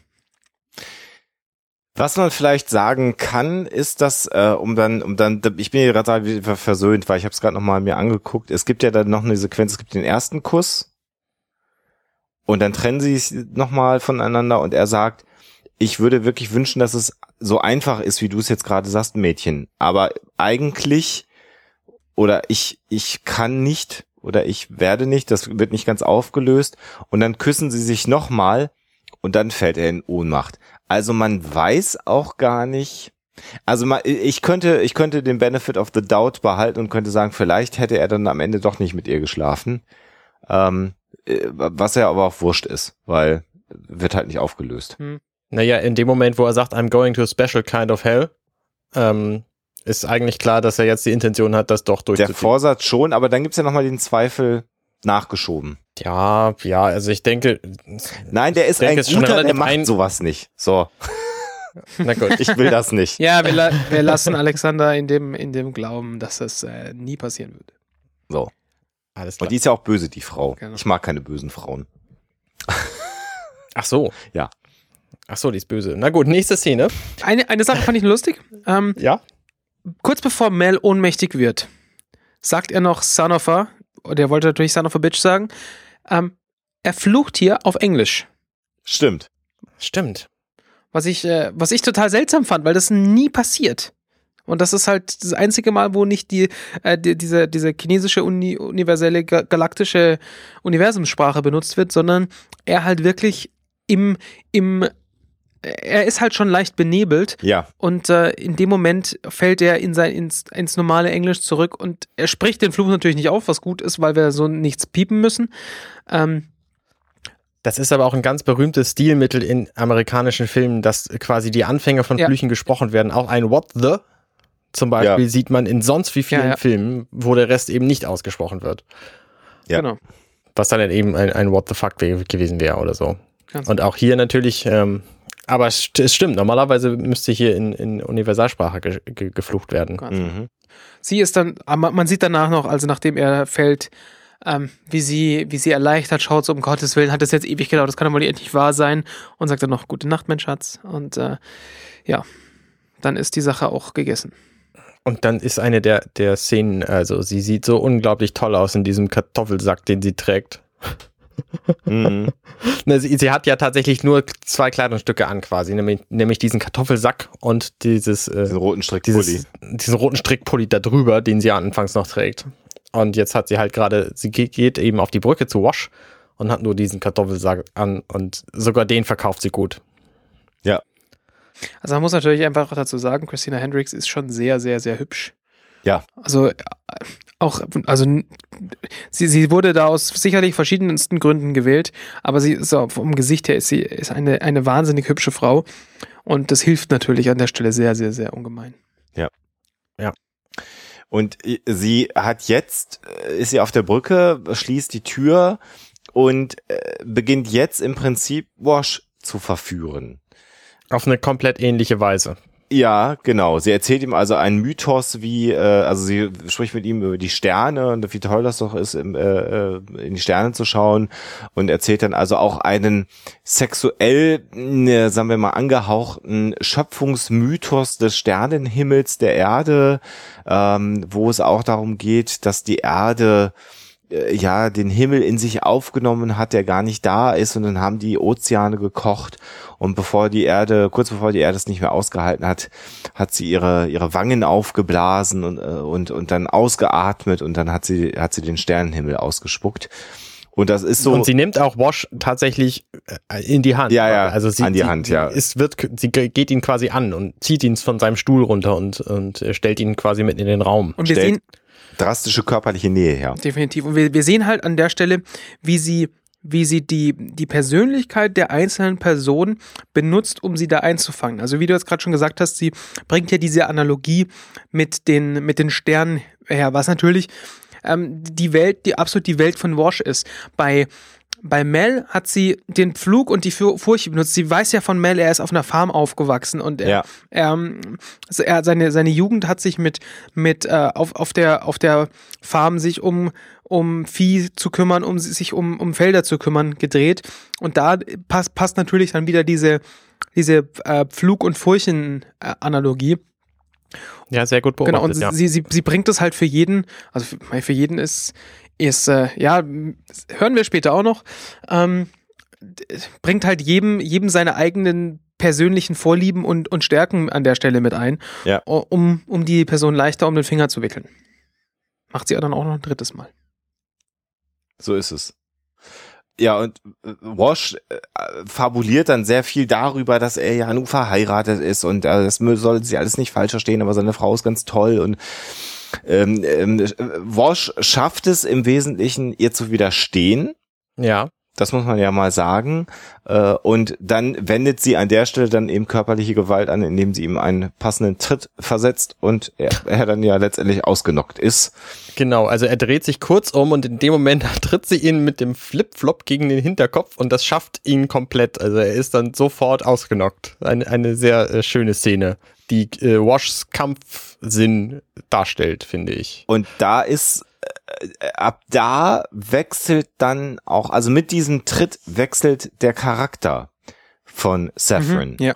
Das ist quasi der Wendepunkt in, in, in, in der Charakterdarstellung von Saffron, weil sie schließt dann die Tür und dann beginnt sie äh, eben nicht wie so ein Landei, was nichts von der Welt gesehen hat, so ist sie ja vorher auch schon ein, zwei Mal bezeichnet worden, sondern technisch höchst versiert, die, in diese Bordsysteme der Serenity sich einzuhacken, ähm, äh, nimmt Einstellungen vor, reißt Drähte auseinander, macht neue Verbindungen und was man sieht, ist, dass scheinbar äh, die Navigation programmiert und dann deaktiviert worden ist. Und ähm, Das Beeindruckende ist, dass sie das so gut macht, dass nicht mal Kaylee das auf Anhieb repariert kriegt. ja, genau, also das erfahren wir dann hinterher. Ähm, und dann so, macht sie noch so eine Art St Klebestreifen, so sieht das aus in die Tür, zieht die Tür zusammen und was sich dahinter verbirgt, ist scheinbar, dass die Türen äh, sich verschweißen. Das heißt, sie hat nicht nur die Bordsysteme deaktiviert, sie hat auch noch dafür gesorgt, dass jetzt die Brücke verschweißt erstmal ist, die Brückentür. Äh, und man ahnt, dass wahrscheinlich das ähm, Raumschiff jetzt auf einen, irgendeinen Kurs gebracht ist und man gerade wahrscheinlich gar nicht mehr in der Lage ist, diesen Kurs zu äh, verändern. Und das ist aber völlig präzise durchgestylt. Da wird gar nicht mehr überlegt, sondern ganz mechanisch, was da passiert. Und das zeigt dann ja ganz, also eine ganz neue Ebene des Charakters, wie ich schon angedeutet Mhm, habe. ja, ja. Der Moment aber, wo sie switcht, ist genau der, wo sie, äh, wo Wash zur Tür gehen Mhm. will und sie sagt, äh, ja, du liebst sie wirklich sehr, ne? Mhm. Und er sagt, äh, ja, und in dem Moment rollt sie so schön mit ihren Augen. Und das ist quasi der Moment, wo auch der Charakter sich umdreht. Ja, ja, ja. Kurz bevor sie ihn tritt. Und dann gibt's eine sehr interessante Sequenz, nachdem sie da mit der Brücke fertig In ist. der Ne? Tat, ja. Viele, also da kommen einige Dinge. Ja, aber jetzt äh, ist ja erstmal diese Sequenz, wo sie zum Shuttle möchte und da überraschend auf Inara trifft, die Genau. nicht in ihrem Shuttle ist, sondern scheinbar in einem anderen Shuttle. Und das überrascht sie. Das scheint den Plan erstmal durcheinander zu werfen. Ja. Und dann fällt sie sofort wieder in dieses Kindchenschema mit, mit gesenktem Blick zurück. Mhm. Und das, das ist eine, also sie, da, da schauspielert sie schon sehr in, in dieser Szene. Mhm. Und sie geht auch sofort weg und so und schafft erstmal ein bisschen Distanz zwischen den beiden, mhm. ähm, um die später wieder zu überbrücken. Ja. Ja. Also sie sagt halt, ja, nein, ich wollte ins Shuttle, weil ich, ich wollte genau zu dir und habe hab die Shuttles verwechselt und ähm, ja, weißt du, ich bin eigentlich, äh, eigentlich äh, wollte ich ja nichts mit Männern anfangen und ich wollte zu dir und so und dann versucht sie sie, also sie baggert sie quasi an. Ja, sie sagt, also es, bei ihr ist es dann auch wieder die Szene, ich meine Unschuld verlieren, so nach dem Motto und ich würde mir wünschen, dass ich das mit jemandem machen könnte, ähm, der versteht, wie, wie es mir geht und ähm, ich, ich würde halt gerne äh, mit jemand Einfühlsamen das äh, tun können. Und während sie das sagt, überrückt sie halt die Distanz und damit flirtet sie ja dann letztendlich Inara auch an. Das ist eben äh, ihre Masche jetzt an Inara heranzukommen, zu sagen, wenn ich denn denn schon mich da jetzt irgendwann mal hingeben muss, dann möchte ich doch zumindest ja. das erstmal irgendwie einfühlsam haben. Und, und sie benutzt halt da wieder ganz genau wie, wie bei, bei Wash und bei vorhin auch wieder die, den, den Hintergrund von Inara. Also eine Sache, die halt Inara besonders gut offensichtlich dann kann, ist, äh, ist halt, ist natürlich äh, besser zu verstehen, was, äh, was äh, Saffron fühlen würde, wenn es denn so weit kommen würde. Und, äh, und sie, sie schmiert ihr halt wieder auch wieder Honig ums Maul und hier, ähm, ja, und äh, du bist ja so glamourös und so weiter und so fort. Und ähm, äh, Inara durchschaut es aber dann am, am Schluss. Mhm. das ist eine, eine schöne Szene. Also Inara sagt dann zu, zu Saffron, come to my shuttle und Saffron, you would, you would lie with me. Und dann in dem Moment geht der Alarm los und dann sagt Inara so einfach, yeah, I guess we've lied enough. Was natürlich ein, ein schönes Wortspiel ist, weil zusammen liegen und ja, lügen ja. eben das gleiche ist in, in Englisch. Und Saffron auch so, sofort äh, das Schauspiel sein lässt und sagt, ja, du bist gut. Und Inara, du bist auch gut. Wer bist du? I'm Malcolm Reynolds' Widow. Also ich bin die Witwe von Malcolm Reynolds. Und das ist ja das, was Inara so in Panik versetzt. Und im Skript steht dann auch noch der schöne Satz: All color drains from Inaras face. Punkt. Ja okay, not all the color. She's from future Brazil, so she still has a U, but she's upset, okay? also, ja. es, es, sie verliert nicht all ihre Farbe, denn sie kommt ja aus dem zukünftigen Brasilien, aber sie ist, ein, sie ist verärgert, okay? Ja, so. Ja, ja, ja. Ein, ein schön lustiger Satz in, in einem Skript zu lesen, äh, wenig erwartet. Ja. Ja, sie, sie boxen dann so ein bisschen. Inara fällt, ja, fällt mehr oder weniger hin. Ja. Ähm, woraufhin Saffron davonläuft, durch eine Tür läuft die. In das Shuttle genau, rein. Durch die, also durch die Shuttle-Tür, die hinter sich zuzieht und von innen verschließt. Und äh, du siehst sofort, sie ist, ähm, sie be begibt sich an die, an die Steuerkonsole und dann sehen wir auch von außen die Serenity und wie das Shuttle vom, vom äh, Flügel abhebt. Ja. Und dann auch weg ist und damit ist Saffron halt geflohen. Und wir sehen dann, wie äh, Inara sofort aufspringt und äh, sieht, wie Zoe sich um Wash kümmert und sagt, der blutet hier und äh, da steht auch äh, Jane hinter Zoe und versucht die Tür zur Brücke zu öffnen. Äh, Kaylee guckt aus ihrem Quartier raus und sagt, was ist denn hier los? Und Inara ist völlig panisch und klettert dann runter in das äh, Quartier von Mel und ruft fünf, sechs Mal seinen Namen, ist völlig panisch und ähm, sie hält seinen Kopf fest, sieht dann, dass er noch am Leben ist und küsst ihn zweimal sehr herzlich. Ja. Weil sie so glücklich ist, dass er noch am Leben ist, weil sie schließlich gerade gehört hat, dass er tot ist. Ja. Denn, denn Saffron hat ja gerade tatsächlich gesagt, sie ist seine, seine Witwe. Ja. Und äh, dann schafft sie es gerade noch auf den auf den Com-Knopf zu drücken und sagt, wir brauchen Hilfe. Und in dem Moment wird sie selber ohnmächtig, weil sie natürlich jetzt auch das Gift von Saffron an den Lippen hat. Ja. Was Mel schließlich außer Gefecht gesetzt hat. Genau, wir haben hier wieder dieselbe Szene wie vorhin. Ähm, sie schnallt halt plötzlich, dass sie, dass sie ähm, ja langsam, langsam betröbbelt wird. Ja. Und ähm, ähm, sie berührt auch wieder ihre Lippen, so wie das Mel vorhin gemacht hat, und sie flucht auch wieder auf mit dem Oh, you stupid son of a. Und dann fällt sie um, genauso wie das bei Mel vorhin war. Also da haben wir auf jeden Fall zwei Seelenverwandte, die es einfach noch nicht so wirklich voneinander wissen. Ja. Mhm. Ja, und dann kommen wir zum letzten Akt der Episode sozusagen äh, und beginnt mit Unschärfe auf Mel, der dann wieder zu sich kommt und es äh, ist quasi die komplette Crew versammelt in Mels Quartier. Genau. In diesem echt kleinen Raum. Und das ist die, die schönste äh, Pose, in der wir Inara jemals gesehen haben. Sie hängt nämlich wie, wie ein nasser Lappen. Schluck Wasser in der Kurve, ja. Äh, Genau, in der Ecke auf Mels Koje. Und kann noch nicht mal ihren Kopf von der Wand heben. Ja. Also sie hängt quasi mit dem Kopf an der Wand. Und versucht sich mehrfach rauszureden, dass sie ja gestolpert ist und dass sie ihn natürlich, das, also dass sie ja damit nichts zu tun hat und dass sie nicht auf Zephyrin reingefallen ist. Ja. Ja. Wir, wir, es wird halt so ein bisschen diskutiert, was passiert ist. Und dann so, ah, du hast, du hast sie also geküsst, mhm, alles klar. Und Book antwortete darauf, ah, isn't, isn't that special? Mhm. Genau, mit dem Special, wie sein Special, kind of hell. Ja. Ähm, Mel versucht es zu erklären. Ähm, Book sagt auch wieder, das ist doch ganz, ist doch ganz klar, was, was hier, was hier passiert ist. Du hast, ähm, du hast hier, äh, da sind wir schon wieder, taken advantage. Vorteil, äh, sie ausgenutzt oder? Genau, du hast- hast sie ausgenutzt und er so, hey, Moment mal, ich wurde hier ausgenutzt, ganz, ganz im Ernst. Und dann Book, oh, es tut mir aber leid.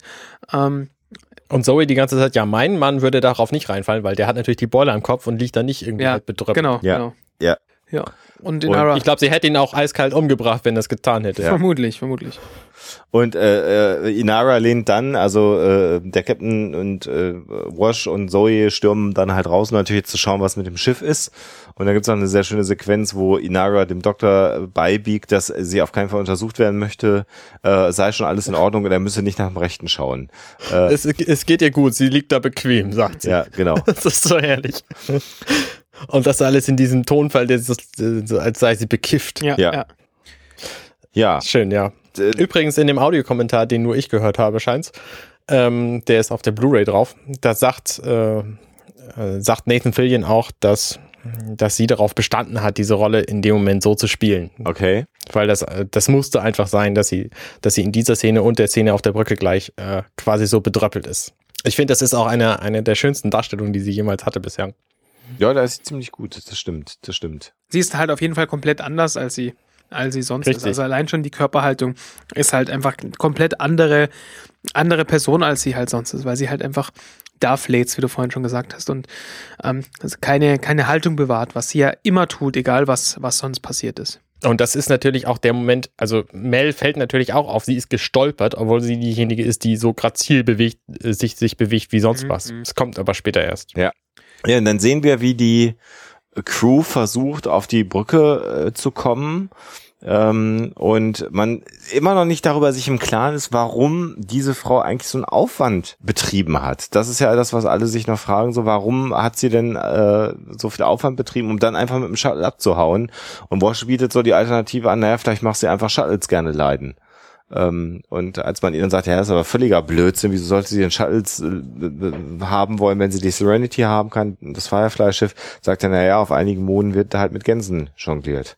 Und äh, ich fand das, fand das einen schönen Dialog. Also er hat natürlich recht mit seiner Argumentation, aber ähm, man möchte ihm da an der Stelle nicht glauben, sondern hat eher einen anderen Verdacht oder eine andere Sorge, dass etwas anderes hinter diesem ja, Anschlag stecken könnte. An dieser, an dieser Stelle wurde auch ein kurzer Satz rausgeschnitten von River, wo sie nämlich sagt, she's a thief. Also sie wiederholt einfach das, was sie gesagt hat. Und an der Stelle spätestens wäre dann klar geworden, dass sie vorhin auch Ja. nicht gemeint hat, dass sie diese Ration geklaut hat, sondern eben das Schiff. Ja. Sie kann also in die Zukunft gucken. Genau. Ja, Tja, es gibt dann eine Sequenz, wo dann Wash und Kaylee äh, im Prinzip begeistert davon sind, wie toll das Schiff sabotiert ist. So kann man das vielleicht formulieren.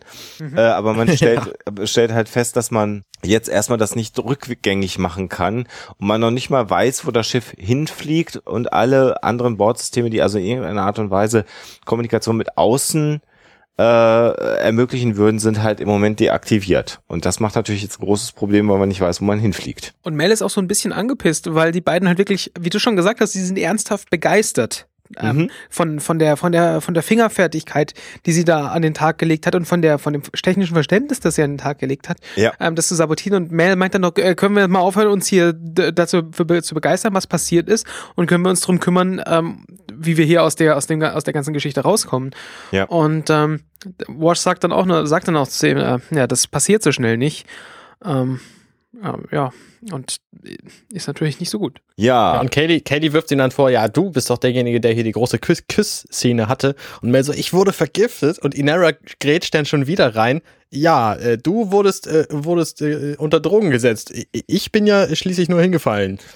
Und sehr schön ist auch der äh, Satz von Jane, der dann ja noch einwirft und sagt, naja, ich habe, küsse sie ja nie auf den Mund. Genau, deswegen. Und da, da, da ist Jane wieder so der Jane, den ich mir, den ich mir Ja. vorher irgendwie auch erwartet hätte und der, der, der mir vorher, wo mir vorher die andere Version von Jane einfach auch nicht reingepasst hat in meinen Kopf. Und genau so hätte ich mir Jane vorgestellt. Also, ja. Das ist auch eine schöne, also diese Szene, die, dieser Satz ruft doch bei den anderen eine ganz tolle Reaktion hervor. Die gucken nämlich alle, als hätte sie ein Auto angefahren. So. Ja, ja. So, ja. hä, was ist, was, wie, hä? Ja, sie können auch nicht glauben, mit wem sie da jetzt eigentlich auf dem Schiff sind. Ja, nach langem äh, Rumdoktern stellen dann Kaylee und Wash fest, dass sie den Cortex vielleicht wieder online bekommen können und das äh, Navigationsgerät, damit sie zumindest wissen, wo sie hinfliegen. Und Cortex ist dann wieder so ein Hinweis auf, auf ja, sowas wie das Internet wahrscheinlich, also ein Kommunikationssystem, ähm, äh, das es äh, ja scheinbar in dieser Welt gibt. Und damit wüssten sie zumindest, was passiert. Und äh, weder steuern noch anhalten ist aber möglich. Also man wird erstmal nur damit arbeiten können, dass man weiß, wo man hinfliegt und dass man den Kurs äh, beeinflussen kann. Genau. Und dann gehen sie zurück auf, auf Saffron und unterhalten sich darüber, ähm, wie die jetzt eigentlich drauf ist. Und schon wieder ähm, sagt die Nara, ja, nein, also ich habe ja nur meinen Kopf gestoßen, aber Mel ist darauf reingefallen und sie äh, hatte offensichtlich Training. Und ich meine sowas wie Companion-Training. Ja, Also sie ist offenbar sehr, sehr gut ausgebildet. ja. Und Buck die schöne Spitze, ja, ich äh, be beginne zu glauben, dass sie unter ihrer Klasse geheiratet hat. Ganz, wi- ganz wichtig an der Stelle nochmal. Inara weist nochmal darauf hin, weil sie sagt dann, äh, ja, wie, wie, wie, weil Mel sie fragt, wie, wie kommst du denn da drauf, auf, darauf? Ja, sie hat versucht, mich zu, ähm, mich zu verführen. Und äh, Inara weist dann nochmal darauf hin, ja, aber manchmal, man, man verführt keinen Verführer. Ähm, also, es war halt bei mir einfach blöd, blödes, äh, blödes Geschick, äh, blöde, ne, blö- Quatsch, eine blöde, ähm, ein blöder Versuch, mich, ähm, mich zu verführen. Das ging natürlich in die Hose. Ja, ja, ja. Und, und Mel dann, ja, die kann wirklich gut verführen und zu Buck, ja, also du hättest sie auch geküsst. Ja. Was natürlich Quatsch ist. Und dann sagt, und dann kommt dieser Kommentar von Zoe, Wash hat sie nicht geküsst. Und dann Ja, mal wieder. die Rechtfertigung von, von Mel ist dann, ja, aber sie war nackt. Und sehr Ja, ausdrucksstark. ja, ja, genau. Während er auf den Körper deutscht, auf seinen eigenen Körper. Ähm, Genau. W- Wosch ist, ist schon etwas, äh, ja, ich Wuschig. jetzt mal irritiert. Ich hätte es irritiert genannt, aber ja, wuschig tut's auch. Also okay, okay, und jetzt jeder, der nicht über Sex redet, bleibt hier, alle anderen raus. Und dann Ja. sind halt noch Kaylee und er allein in dem, in, auf der Brücke. ja, und jetzt sieht man wieder die beiden Jungs in ihrem Bergwehr-Outfit, äh, In ihrem wie Bergwerk. du es ausgedrückt hast. Äh, und die freuen sich also darüber, dass äh, das Schiff jetzt kommt. Das ist die Aussage. Und dann sagen sie, das Mädchen ist echt eine Wucht. Und ähm, da wird dann plötzlich klar, dass äh, die Saffron offensichtlich mit diesen beiden Herren zusammengearbeitet hat und dass das also ein abgekartetes Spiel ist, um die Serenity zu klauen. Da muss man sich mal kurz überlegen, wie wertvoll ist denn wohl so ein Schiff? Weil der Aufwand, der Ja. da reingesteckt werden musste, weil es, Saffron kann ja nicht am Tag, bevor die anderen kamen, auf dem Planeten aufgeschlagen sein und dann gesagt, guten Tag, hier bin ich übrigens, ich gehöre jetzt heute zu euch, oh, da kommen morgen Leute, ist ja spannend, ich heirate den einen Mann mal. Ähm, von daher, also ich mache halt hier so Heiratsprozedur. Das heißt, es muss also schon ein bisschen mehr geplant sein. Dieses Schiff muss also wirklich viel wert sein, dass, dass, äh, dass sie äh, durch so, durch so, so ähm, ja, durch solche Extreme geht, um, um ähm, an dieses Schiff ranzukommen. Ja, wobei auf so ein Ich kann mir Verstand. durchaus vorstellen, dass so ein Schiff auch einfach echt viel wert Ja. ist. Also Ja. im Verhältnis zu allem möglichen anderen, was man so klauen kann, ne? Wo, woher wusste sie denn? Okay, vielleicht mache ich jetzt ein bisschen den Plot kaputt, aber woher wusste sie denn vorher, wo die, ähm, dass sie da lang fliegen würden? Ja, das ist schon ein bisschen merkwürdig. Weil dieses Netz ist ja jetzt schon an einer, im Vergleich zum Universum, an einer sehr kleinen Stelle. Nämlich an einer Stelle, die ungefähr fünfmal so groß ist wie dieses Schiff.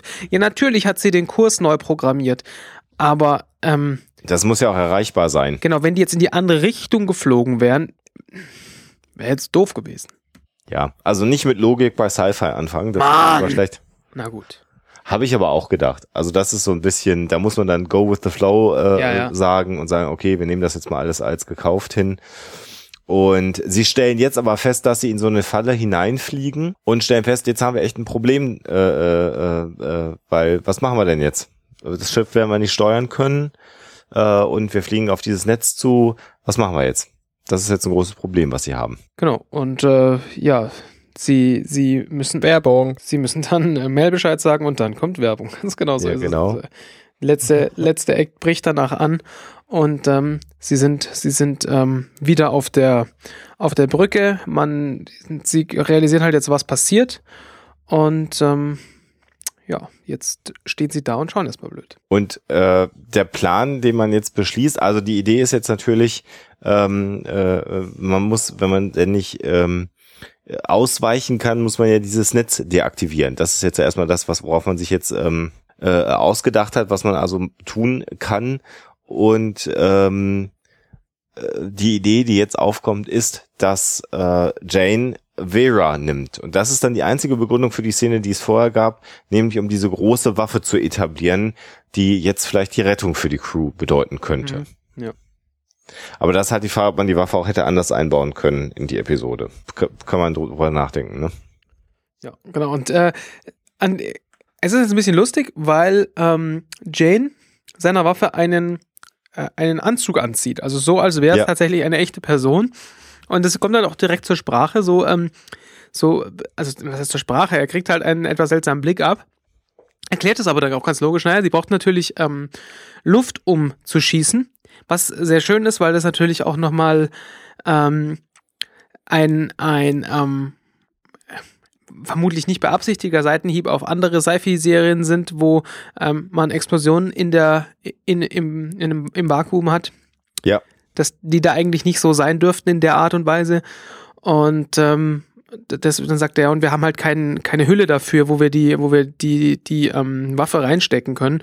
Und äh, deswegen ähm, kommt, kommt sie jetzt halt in einen, in einen Raumanzug rein. Und es zeigt auch die Tatsache, dass die Serenity, anders als in anderen Sci-Fi-Serien, ein Raumschiff ohne Bordwaffen ist. Genau, ja. Ist ja auch nochmal noch mal ein Hinweis. Also bei jeder anderen Serie hätte man einen Photon-Torpedo oder einen Phaser abgefeuert und das sowas besitzt halt die Serenity einfach nicht. Bei jeder anderen Serie klingt gut. An der Stelle ist, ist natürlich auch die, die, ähm, die Bauart der Serenity mal wieder sehr, sehr praktisch, weil sie müssen natürlich nach vorne rausschießen, weil sie fliegen Ja. nach vorne. Und wir wissen ja, die Cargo Bay eröffnet sich nach vorne unterhalb der, ähm, der Schnauze. Brücke. Hm. Oder der Schnauze, genau. Und von daher ist es natürlich praktisch, weil sie können halt einfach die Bay aufmachen. Ähm, Mel, Mel und er liegen dann da drin, Zoe klappt halt die Tür auf.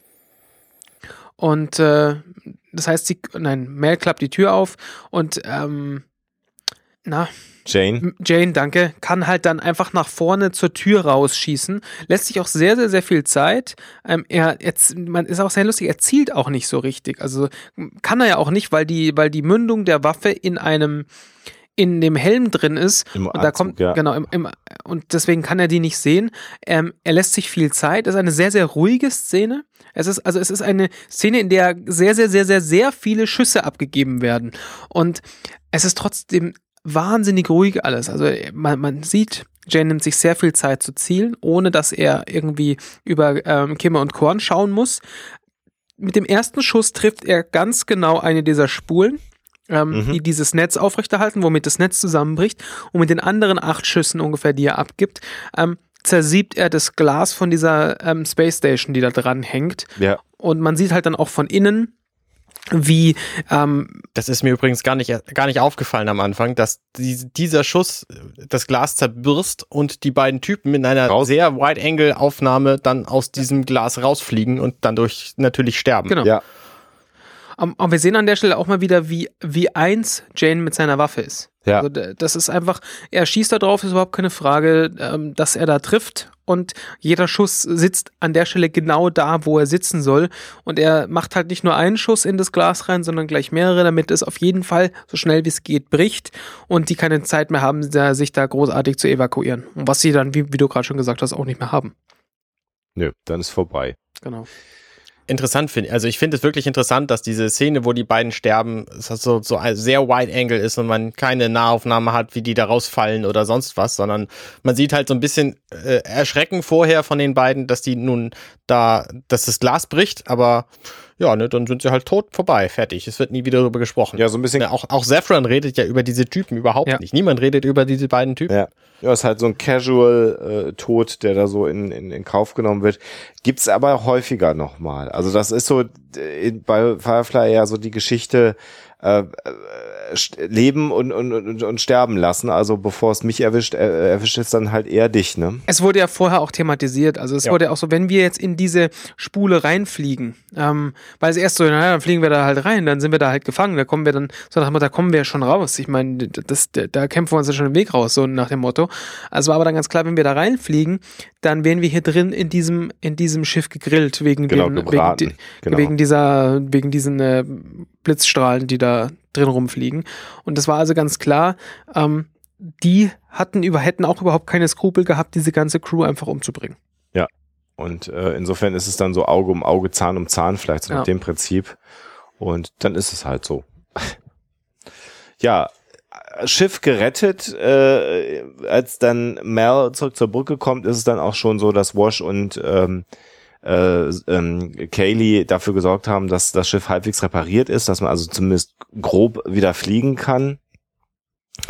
Und äh, darüber freuen sie sich und dann gibt es dann sozusagen doch noch eine Abschlusssequenz beziehungsweise die Abrechnung. Moment. Stopp, ich soll Ja. Stopp sagen. Ganz wichtig, ganz Du wichtig. willst den Kuss, du willst den Kussgag noch bringen. Auf jeden Fall, weil der sehr, sehr lustig ist und an der Stelle natürlich nochmal passt. Äh, Mel bedankt sich praktisch bei Kaylee da, dabei, indem er ihr ein, ein Küsschen auf den Kopf gibt und Kaylee meint, äh, äh, Wash meint, äh, äh, Captain, du weißt schon, dass äh, Mädchenküssen dich immer sehr, sehr müde macht, gell? Ja, ja. Genau. Ich finde es interessant, äh, dass äh, also dieser Kuss gerade, ähm, der bestätigt meine Theorie, dass Mel im Grunde Kaylee so für seine Tochter hält. Also ne, er hält sie natürlich nicht dafür, aber er be benimmt sich so, als sei sie seine Tochter. So, er nimmt sie als Frau nicht wahr, deswegen auch in Shindig die Geschichte mit dem Kleid, wofür brauchst du denn ein Kleid so? Ähm, und hier eben, so, sie arbeitet halt für ihn und er, er darf sie auch küssen, weil das machen Väter eben so mit ihren Kindern. Ja, Also er hat auf jeden Fall eine Vaterrolle für sie, ja. Also umgekehrt, das nicht für sie, sondern eher, weißt du, was ich sagen will? Hm? Ja, und er tröstet sie, weil Kaylee ja sich auch Vorwürfe macht, dass die Reparatur im Wesentlichen zu lange gedauert hätte. Und da tröstet er sie ja dann auch so ein bisschen und sagt, naja, du bist aber trotz allem immer noch die beste Mechanikerin, äh, die ist, die, die hier im Weltall herumfliegt. Und dann kommt es halt zu diesem Kuss. Also insofern wirklich so die sehr väterliche und fürsorgliche dann an der Stelle. Ja. Aber jetzt die Abrechnung. Ja, bitte. Äh, ja, wir sehen einen verschneiten Planeten, eine ja, Blockhütte, möchte ich fast sagen. Und äh, dann sehen wir, wie ähm, ja Saffron, äh, so wie wir sie denn jetzt kennengelernt haben, ähm, ganz anders gekleidet, geschminkt, die Haare anders gemacht ist, sehr hektisch eine Tasche packt. Und plötzlich steht Mel mit gezückter Waffe in, im, äh, in, im Zimmer drin und äh, bringt den berühmten Spruch, den es in Amerika halt eben gibt, Honey, I'm home, was so viel ja auf Deutsch heißt, Schatz, ich bin zu Hause. Schatz, ich bin daheim. Mhm. Und ähm, äh, interessant ist da eben, wie, wie die Schauspielerin Christina Hendricks dann jetzt komplett anders auch wirkt und aussieht, äh, wenn sie denn anders zurechtgemacht ist, was ja kein Wunder ist, aber ist natürlich jetzt absichtlich auch ein starker Kontrast zu ihrem Auftreten äh, im Rest der Episode. Genau, sie hat halt überhaupt nichts Unterwürfiges hier und sie, sie hat halt, äh, äh, ja, also sie wirkt sehr, sehr gefestigt in ihrer Art und weiß genau, was sie tut. Sie hat so ein bisschen femme fatale Ja, Stil Ja, jetzt. ja, ja. Ja, Dann kommt es zu einem kleineren Handgemenge, weil sie äh, Mel auch attackiert und es endet aber dann doch, doch damit, dass sie kurz auf dem Bett liegen. Man tauscht ein paar Beleidigungen aus und äh, am Ende ist es dann so, dass sie auf dem Boden liegen, äh, sie auf dem Rücken, Mel auf ihr mit seiner Waffe an ihrer Schläfe und ähm, sie quasi so im, äh, im, im Griff hat, dass sie erstmal nicht mehr weg kann. Und dann stellt sie ihm halt die Frage, wirst du mich töten? Es ist auch spannend an der Stelle, weil dieses, diese, dieser Kampf, den, den, Mel und Saffron da vollführen, der ist ja so eine, so eine Mischung zwischen, zwischen Kampf und, und, und Liebesspiel, zumindest optisch. Also es ist ja, Ja, nicht, ja. es ist nicht ganz klar, es wird hier gekämpft, sondern auch diese, die ganzen Posen, die sie verfallen. Also er ist oben auf ihr drauf und drückt ihre Arme so runter. Ähm, das, das könnte ja mit, mit weniger Kleidung oder auch mit mehr Kleidung und später weniger Kleidung ähm, auch ein, ein Teil von, von Liebesspiel sind. Auch, dass der, es ist sicher, Erzähl mal mehr von zu Hause, Schlingel. ja, um, unbedingt. Wollte ich gerade sagen, mit mehr Kleidung, wie viel hast du denn? an? Ja, du, also ich, ihr, ihr, wenn ihr mal wüsstet, was ich für lustige Kostüme zu Hause trage, wenn ich dann auf meinem kleinen Dreirad, meinem Clownskostüm ins Schlafzimmer fahre, Da solltet ihr euch mal Mit so einem gelben Pullover mit Ohren dran, äh, ne? auf. Und, und einem Schwanz hinten, sodass du einen Schwanz vorne und hinten hast. Ganz, ganz genau. Alter Schwede, das versteht hier wieder keiner. Ähm, um, um zum Thema zurückzukommen. ähm, ich muss gestehen, ich habe ein bisschen den Faden verloren gerade. Ach ja, Du warst beim Liebesspiel. es ist, es ist natürlich sicherlich nicht zufällig gewählt, dass dieses Bett direkt vor der Tür steht und sie auf diesem Bett sitzt und dieser ganze, dieser Ja. ganze Kampf auf und um dieses Bett rum ähm, passiert. Und dann, dann kommen ja auch so, ähm, so Äußerungen von ihr, hey, es ist das erste Mal, mein Schatz, solltest du da nicht ein bisschen ähm, vorsichtiger sein? Und dann kommt auch die Frage, ähm, wirst du mich, wirst du mich töten? Und da, hier wird auch so ein bisschen aufgelöst, was ich mich vorhin so gefragt habe. Also es kommt ja die Frage, ähm, wa warum diese ganze Verführung, also Mel fragt, warum denn diese ganze Verführungsnummer? Ja. Ähm, und er, also es, sie kommt ja wieder, tötest du mich? Und dann, ähm, das ist ja schon mal was, was sie gefragt hat. Also das, Ja. wird da Ja, was, ja. was wiederholt. Sie, sie treffen sich wieder zum Anführungszeichen ersten Mal, ist wieder wiederholt, ob er sie jetzt tötet.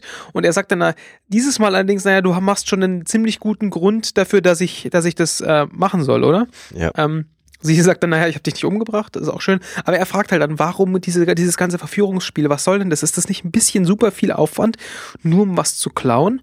Und äh, kriegst du denn kriegst du denn so viel Geld dafür? Da musst du auch einen einfachen einfacheren Weg für Diebstahl geben. Und da sagt sie was, was recht spannend ist und sagt, ähm, ähm, du glaubst, Du setzt voraus. genau, du, du glaubst wohl oder du setzt voraus, dass die Bezahlung ähm, der Grund dafür ist, warum ich das mache. Und sie scheint scheinbar den Kick nicht vom Geld zu bekommen, sondern auch einen Kick aus ihrer Arbeit zu bekommen. ja. So äh, vielleicht. Genau, also sie fragt sich noch, wie sie sie wohl gefunden haben. Naja, man konnte sich halt ausrechnen, wie weit kann so ein Shuttle wohl fliegen, ähm, wo könnte sie dann wohl sein. Und so hat er sie dann also gefunden. Und ähm, Ist froh, dass der Shuttle heile ist und dass sie es wieder mitnehmen können. ganz genau. Tja. Und sie sagt dann, naja, sie sei sehr happy darüber, dass jetzt ein so guter Mann wie er in der Lage wäre, sie äh, take me down, äh, sagt sie im Englischen, was so viel heißt wie zu Boden werfen auch, aber auch festsetzen heißt. Das ist auch so, äh, geht in das, was du vorhin schon gesagt hast, auch diese Formulierung äh, festzunageln, könnte Ja, man ja. vielleicht übersetzen, um, um so die gewisse Doppeldeutigkeit äh, ins Deutsche zu äh, transformieren. Und äh, darum geht's dann halt auch gerade. Interessant übrigens, an dieser Stelle wurde ein, ein Dialogschnipsel entfernt. Aha. Nämlich ähm, die Frage von Mel, you always work for Elder Gommen. Ach. Also den, den, äh, den Typen, den wir am Anfang gesehen Ja. haben mit dem Bart. Ja. Ähm, und sie sagt einfach, also ich arbeite mit vielen Leuten und äh, die, der hat mir dann halt ein paar äh, interessante Fische äh, zugeworfen. Ah, okay. Also offensichtlich wusste sie exakt, was für ein Schiff da ankommt Okay. und was, worauf sie sich einlässt. Mhm. Das ist ja spannend. Ähm, naja, auf jeden Fall, ähm, sie- sagt dann, sie, sie geht nochmal darauf ein, dass äh, Mel ja einer der wenigen war, die nicht sofort auf sie draufgesprungen sind und äh, angefangen, versucht haben, sie flach zu legen. Und also das ist, sie macht auch genau wohl dieses Spiel nicht zum allerersten Mal. Ja, ja, ja. Und ähm, Mhm. ähm, sagt, und du hast mir noch erzählt, dass ich, dass ich für mich, für mich einstehen soll und so weiter und so fort.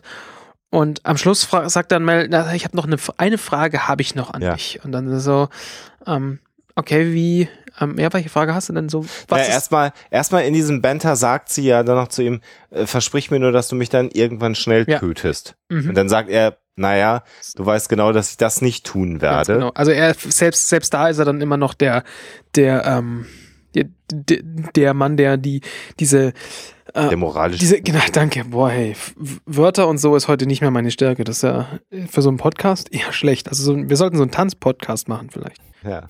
Ähm, Audio. Audiotanz-Podcast, ja natürlich, was sonst. Was, was ist denn dein, dein, dein äh, mittlerer, dein zweiter Vorname? Und Ja. sie schaut kurz, ähm, weil sie äh, vermutlich irgendwas, irgendeine ganz andere Frage erwartet hat. Ich bin mir nicht sicher. Ähm, habt ihr eine Erklärung, was sie da wohl erwartet hat als Frage? Um mal kurz hier abzuschreiben. Nee, ich, äh, ich- also ich habe die Erklärung, sie überlegt, ob sie ihm nun irgendwas sagt oder was, denkt sich vielleicht einen Namen aus oder so. Nee, nee, na, sie- ich weiß, was du meinst, Schlingel. Du, du meinst, warum, warum sie erst überlegt, ob sie das gestattet, dass er ihr die Frage stellt. Das ist ja das, äh, Ja, Und ich glaube, sie, sie erwartet von Mel die Frage, war alles gespielt? Das wäre so meine Aha, Vermutung. okay, okay. Ja, da habe ich gar nicht dran gedacht. Mhm. Ne, dass, also, dass er dann irgendwie dann doch auch als Mann sagt, war das jetzt alles gespielt, was du mir gesagt hast, so mit gut aussehend und la und blub, Ja, so. interessant. Ne? Äh, und dann sagt sie, äh, und dann, äh, und da, darüber scheint sie drüber nachzusinieren und dann festigt sie sich und sagt, naja, ich bin je, jeder Frage gewappnet, die er mir stellt. Und dann ist ja die Frage, die er ihr stellt, wie ist dein richtiger Name? Mhm. Und da merkt man, dass sie mit genau dieser Frage eben nicht gerechnet hat, Ja. sondern wahrscheinlich eher mit sowas wie, äh, war das denn alles echt oder la oder alles falsch, bla. Und ähm, da zögert sie, ist sehr irritiert und man sieht, glaube ich, in, im letzten Augenblick in ihren Augen so etwas wie Anerkennung Mel gegenüber in ihrem Blick. Und dann haut er ihr ins auf die Fresse. Und bevor sie noch überhaupt antworten kann, meinte Ja. er, naja, du hast, du hast sowieso nur gelogen immer. Mhm. Und du hättest es, du hättest es auch da wieder getan, so Genau. nach dem Motto.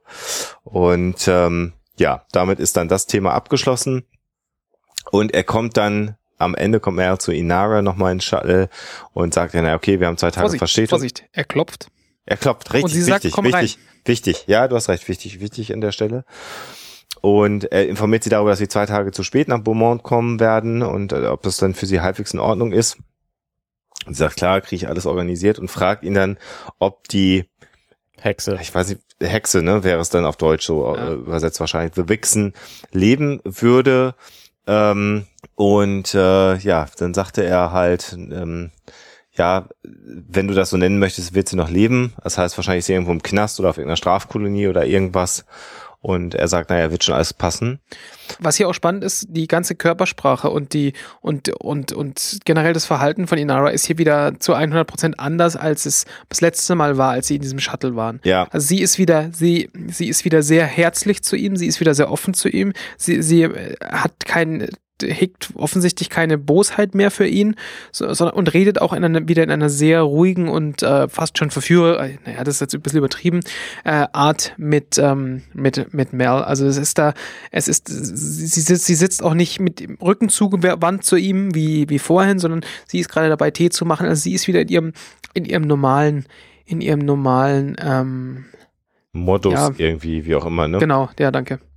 Und sie ist eben auch so wahnsinnig elegant, wie sie normalerweise ist. Worauf Mel dann auch sofort anspielt. Also er sagt, ja, du bist eine, eine sehr elegante Frau, Inara. Äh, und sie so, ja, da, Dankeschön. Ähm, das äh, verwirrt mich. Wie kommt's, dass äh, jemand wie du einfach so stolpern kann? Und sie so, ähm, was meinst du denn? Und äh, er, naja, komm schon, Inara. Also, ähm, wie, wie wär's, wenn wir keine Spiele spielen? Ähm, du bist nicht einfach hingefallen, oder? Und sie tritt ganz nah zu ihm und hält seinen Blick aus. Und ähm, sie sagt nein. Und er grinst sie einfach so an und jeder denkt, ja, ne, er hat durchschaut, dass sie ihn geküsst hat. So, und, Und sie denkt das ja auch. Sie. Sie denkt das ja, ja auch. und sie denkt das natürlich auch. Und sie guckt ihn an und, und erwartet jetzt auch den kommenden Folgekuss. Ja. Und in dem Moment sagt er, äh, grinst, grinst er und lacht und sagt, äh, na, das ist ja was. Äh, Also ich wusste, du würdest sie küssen, das und verschwindet einfach aus dem Shuttle. Zack, weg ist er. Ja. Und sie steht so ein bisschen wie bestellt und nicht abgeholt dann da. Und sehr schön finde ich von ihm gespielt, einfach, dass er seine beiden Hände hinten in den Arschtaschen trägt und äh, äh, äh, pfeift, während er das äh, verlässt. Also fröhlich pfeifend. Geht triumphierend aus dem, Ja. aus dem Shuttle. Ja, äh, tolle, tolle, Genau. tolle Endsequenz. Und man sieht da einfach noch so Inara. Und sie, genau, sie steht da halt immer noch die ganze Zeit in dieser Pose, als, als würde er sie gleich küssen, nur ist er schon lange Und sie weg. kann es halt echt gar nicht fassen, was da passiert ist gerade. Ja. Eine, eine sehr, sehr schöne Episode war das. Von, Auch eine sehr lustige Episode. ja.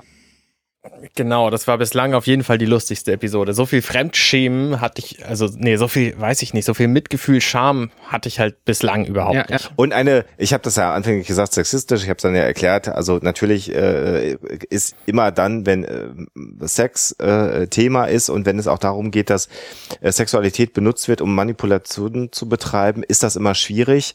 Ähm, äh, und äh, da ist es aber eben so, dass da ja eigentlich dargestellt wird, dass die Frauen ähm, durchaus Macht über Männer ausüben können, über ihren Körper ähm, und, und über, über, über Nähe und Zuwendung, die sie geben.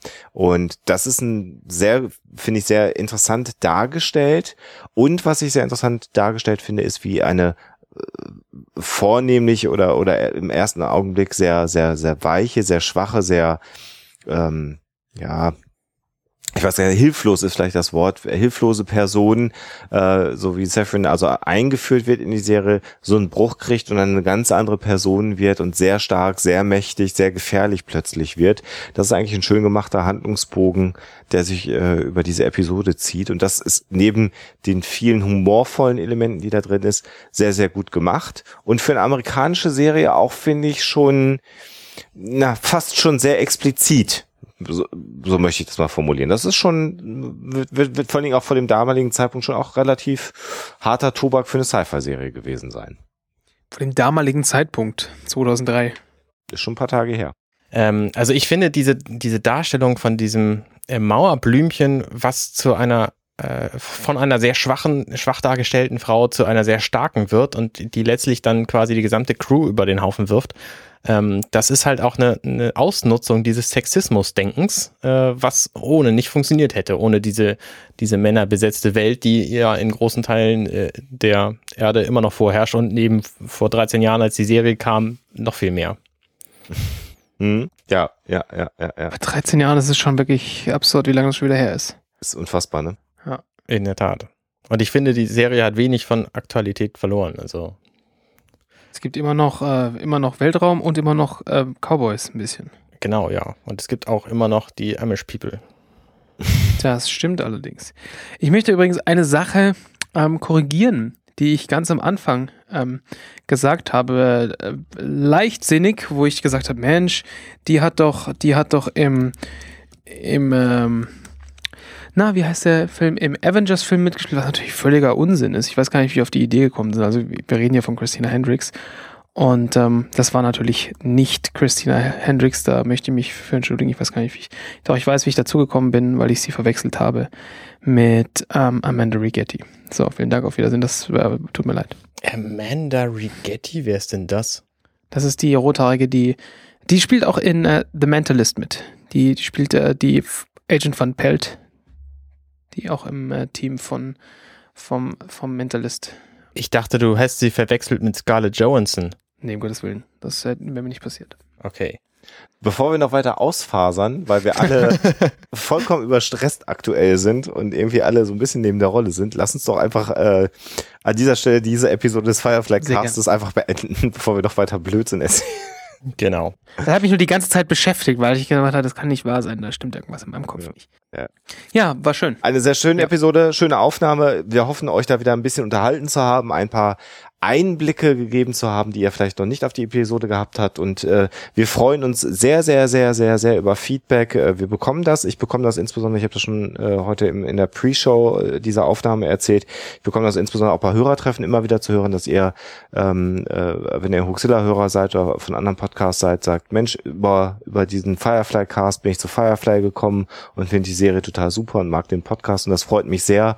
Und wir würden uns sicherlich alle freuen, wenn ihr uns auch weiterhin mit Mails, Kommentaren oder auch Rezensionen äh, äh, ja, überschüttet wäre zu viel gesagt, aber wenn ihr das mal tut, damit wir auch wissen, ob das, was wir machen und wie wir es machen, euch weiter gut gefällt, ähm, denn äh, das motiviert natürlich auch, wobei es nach wie vor großen, großen Spaß macht, über diese großartige Serie mit zwei ganz tollen Typen zu reden und damit verabschiede ich mich schon mal von euch und äh, lasse euch jetzt mal was sagen.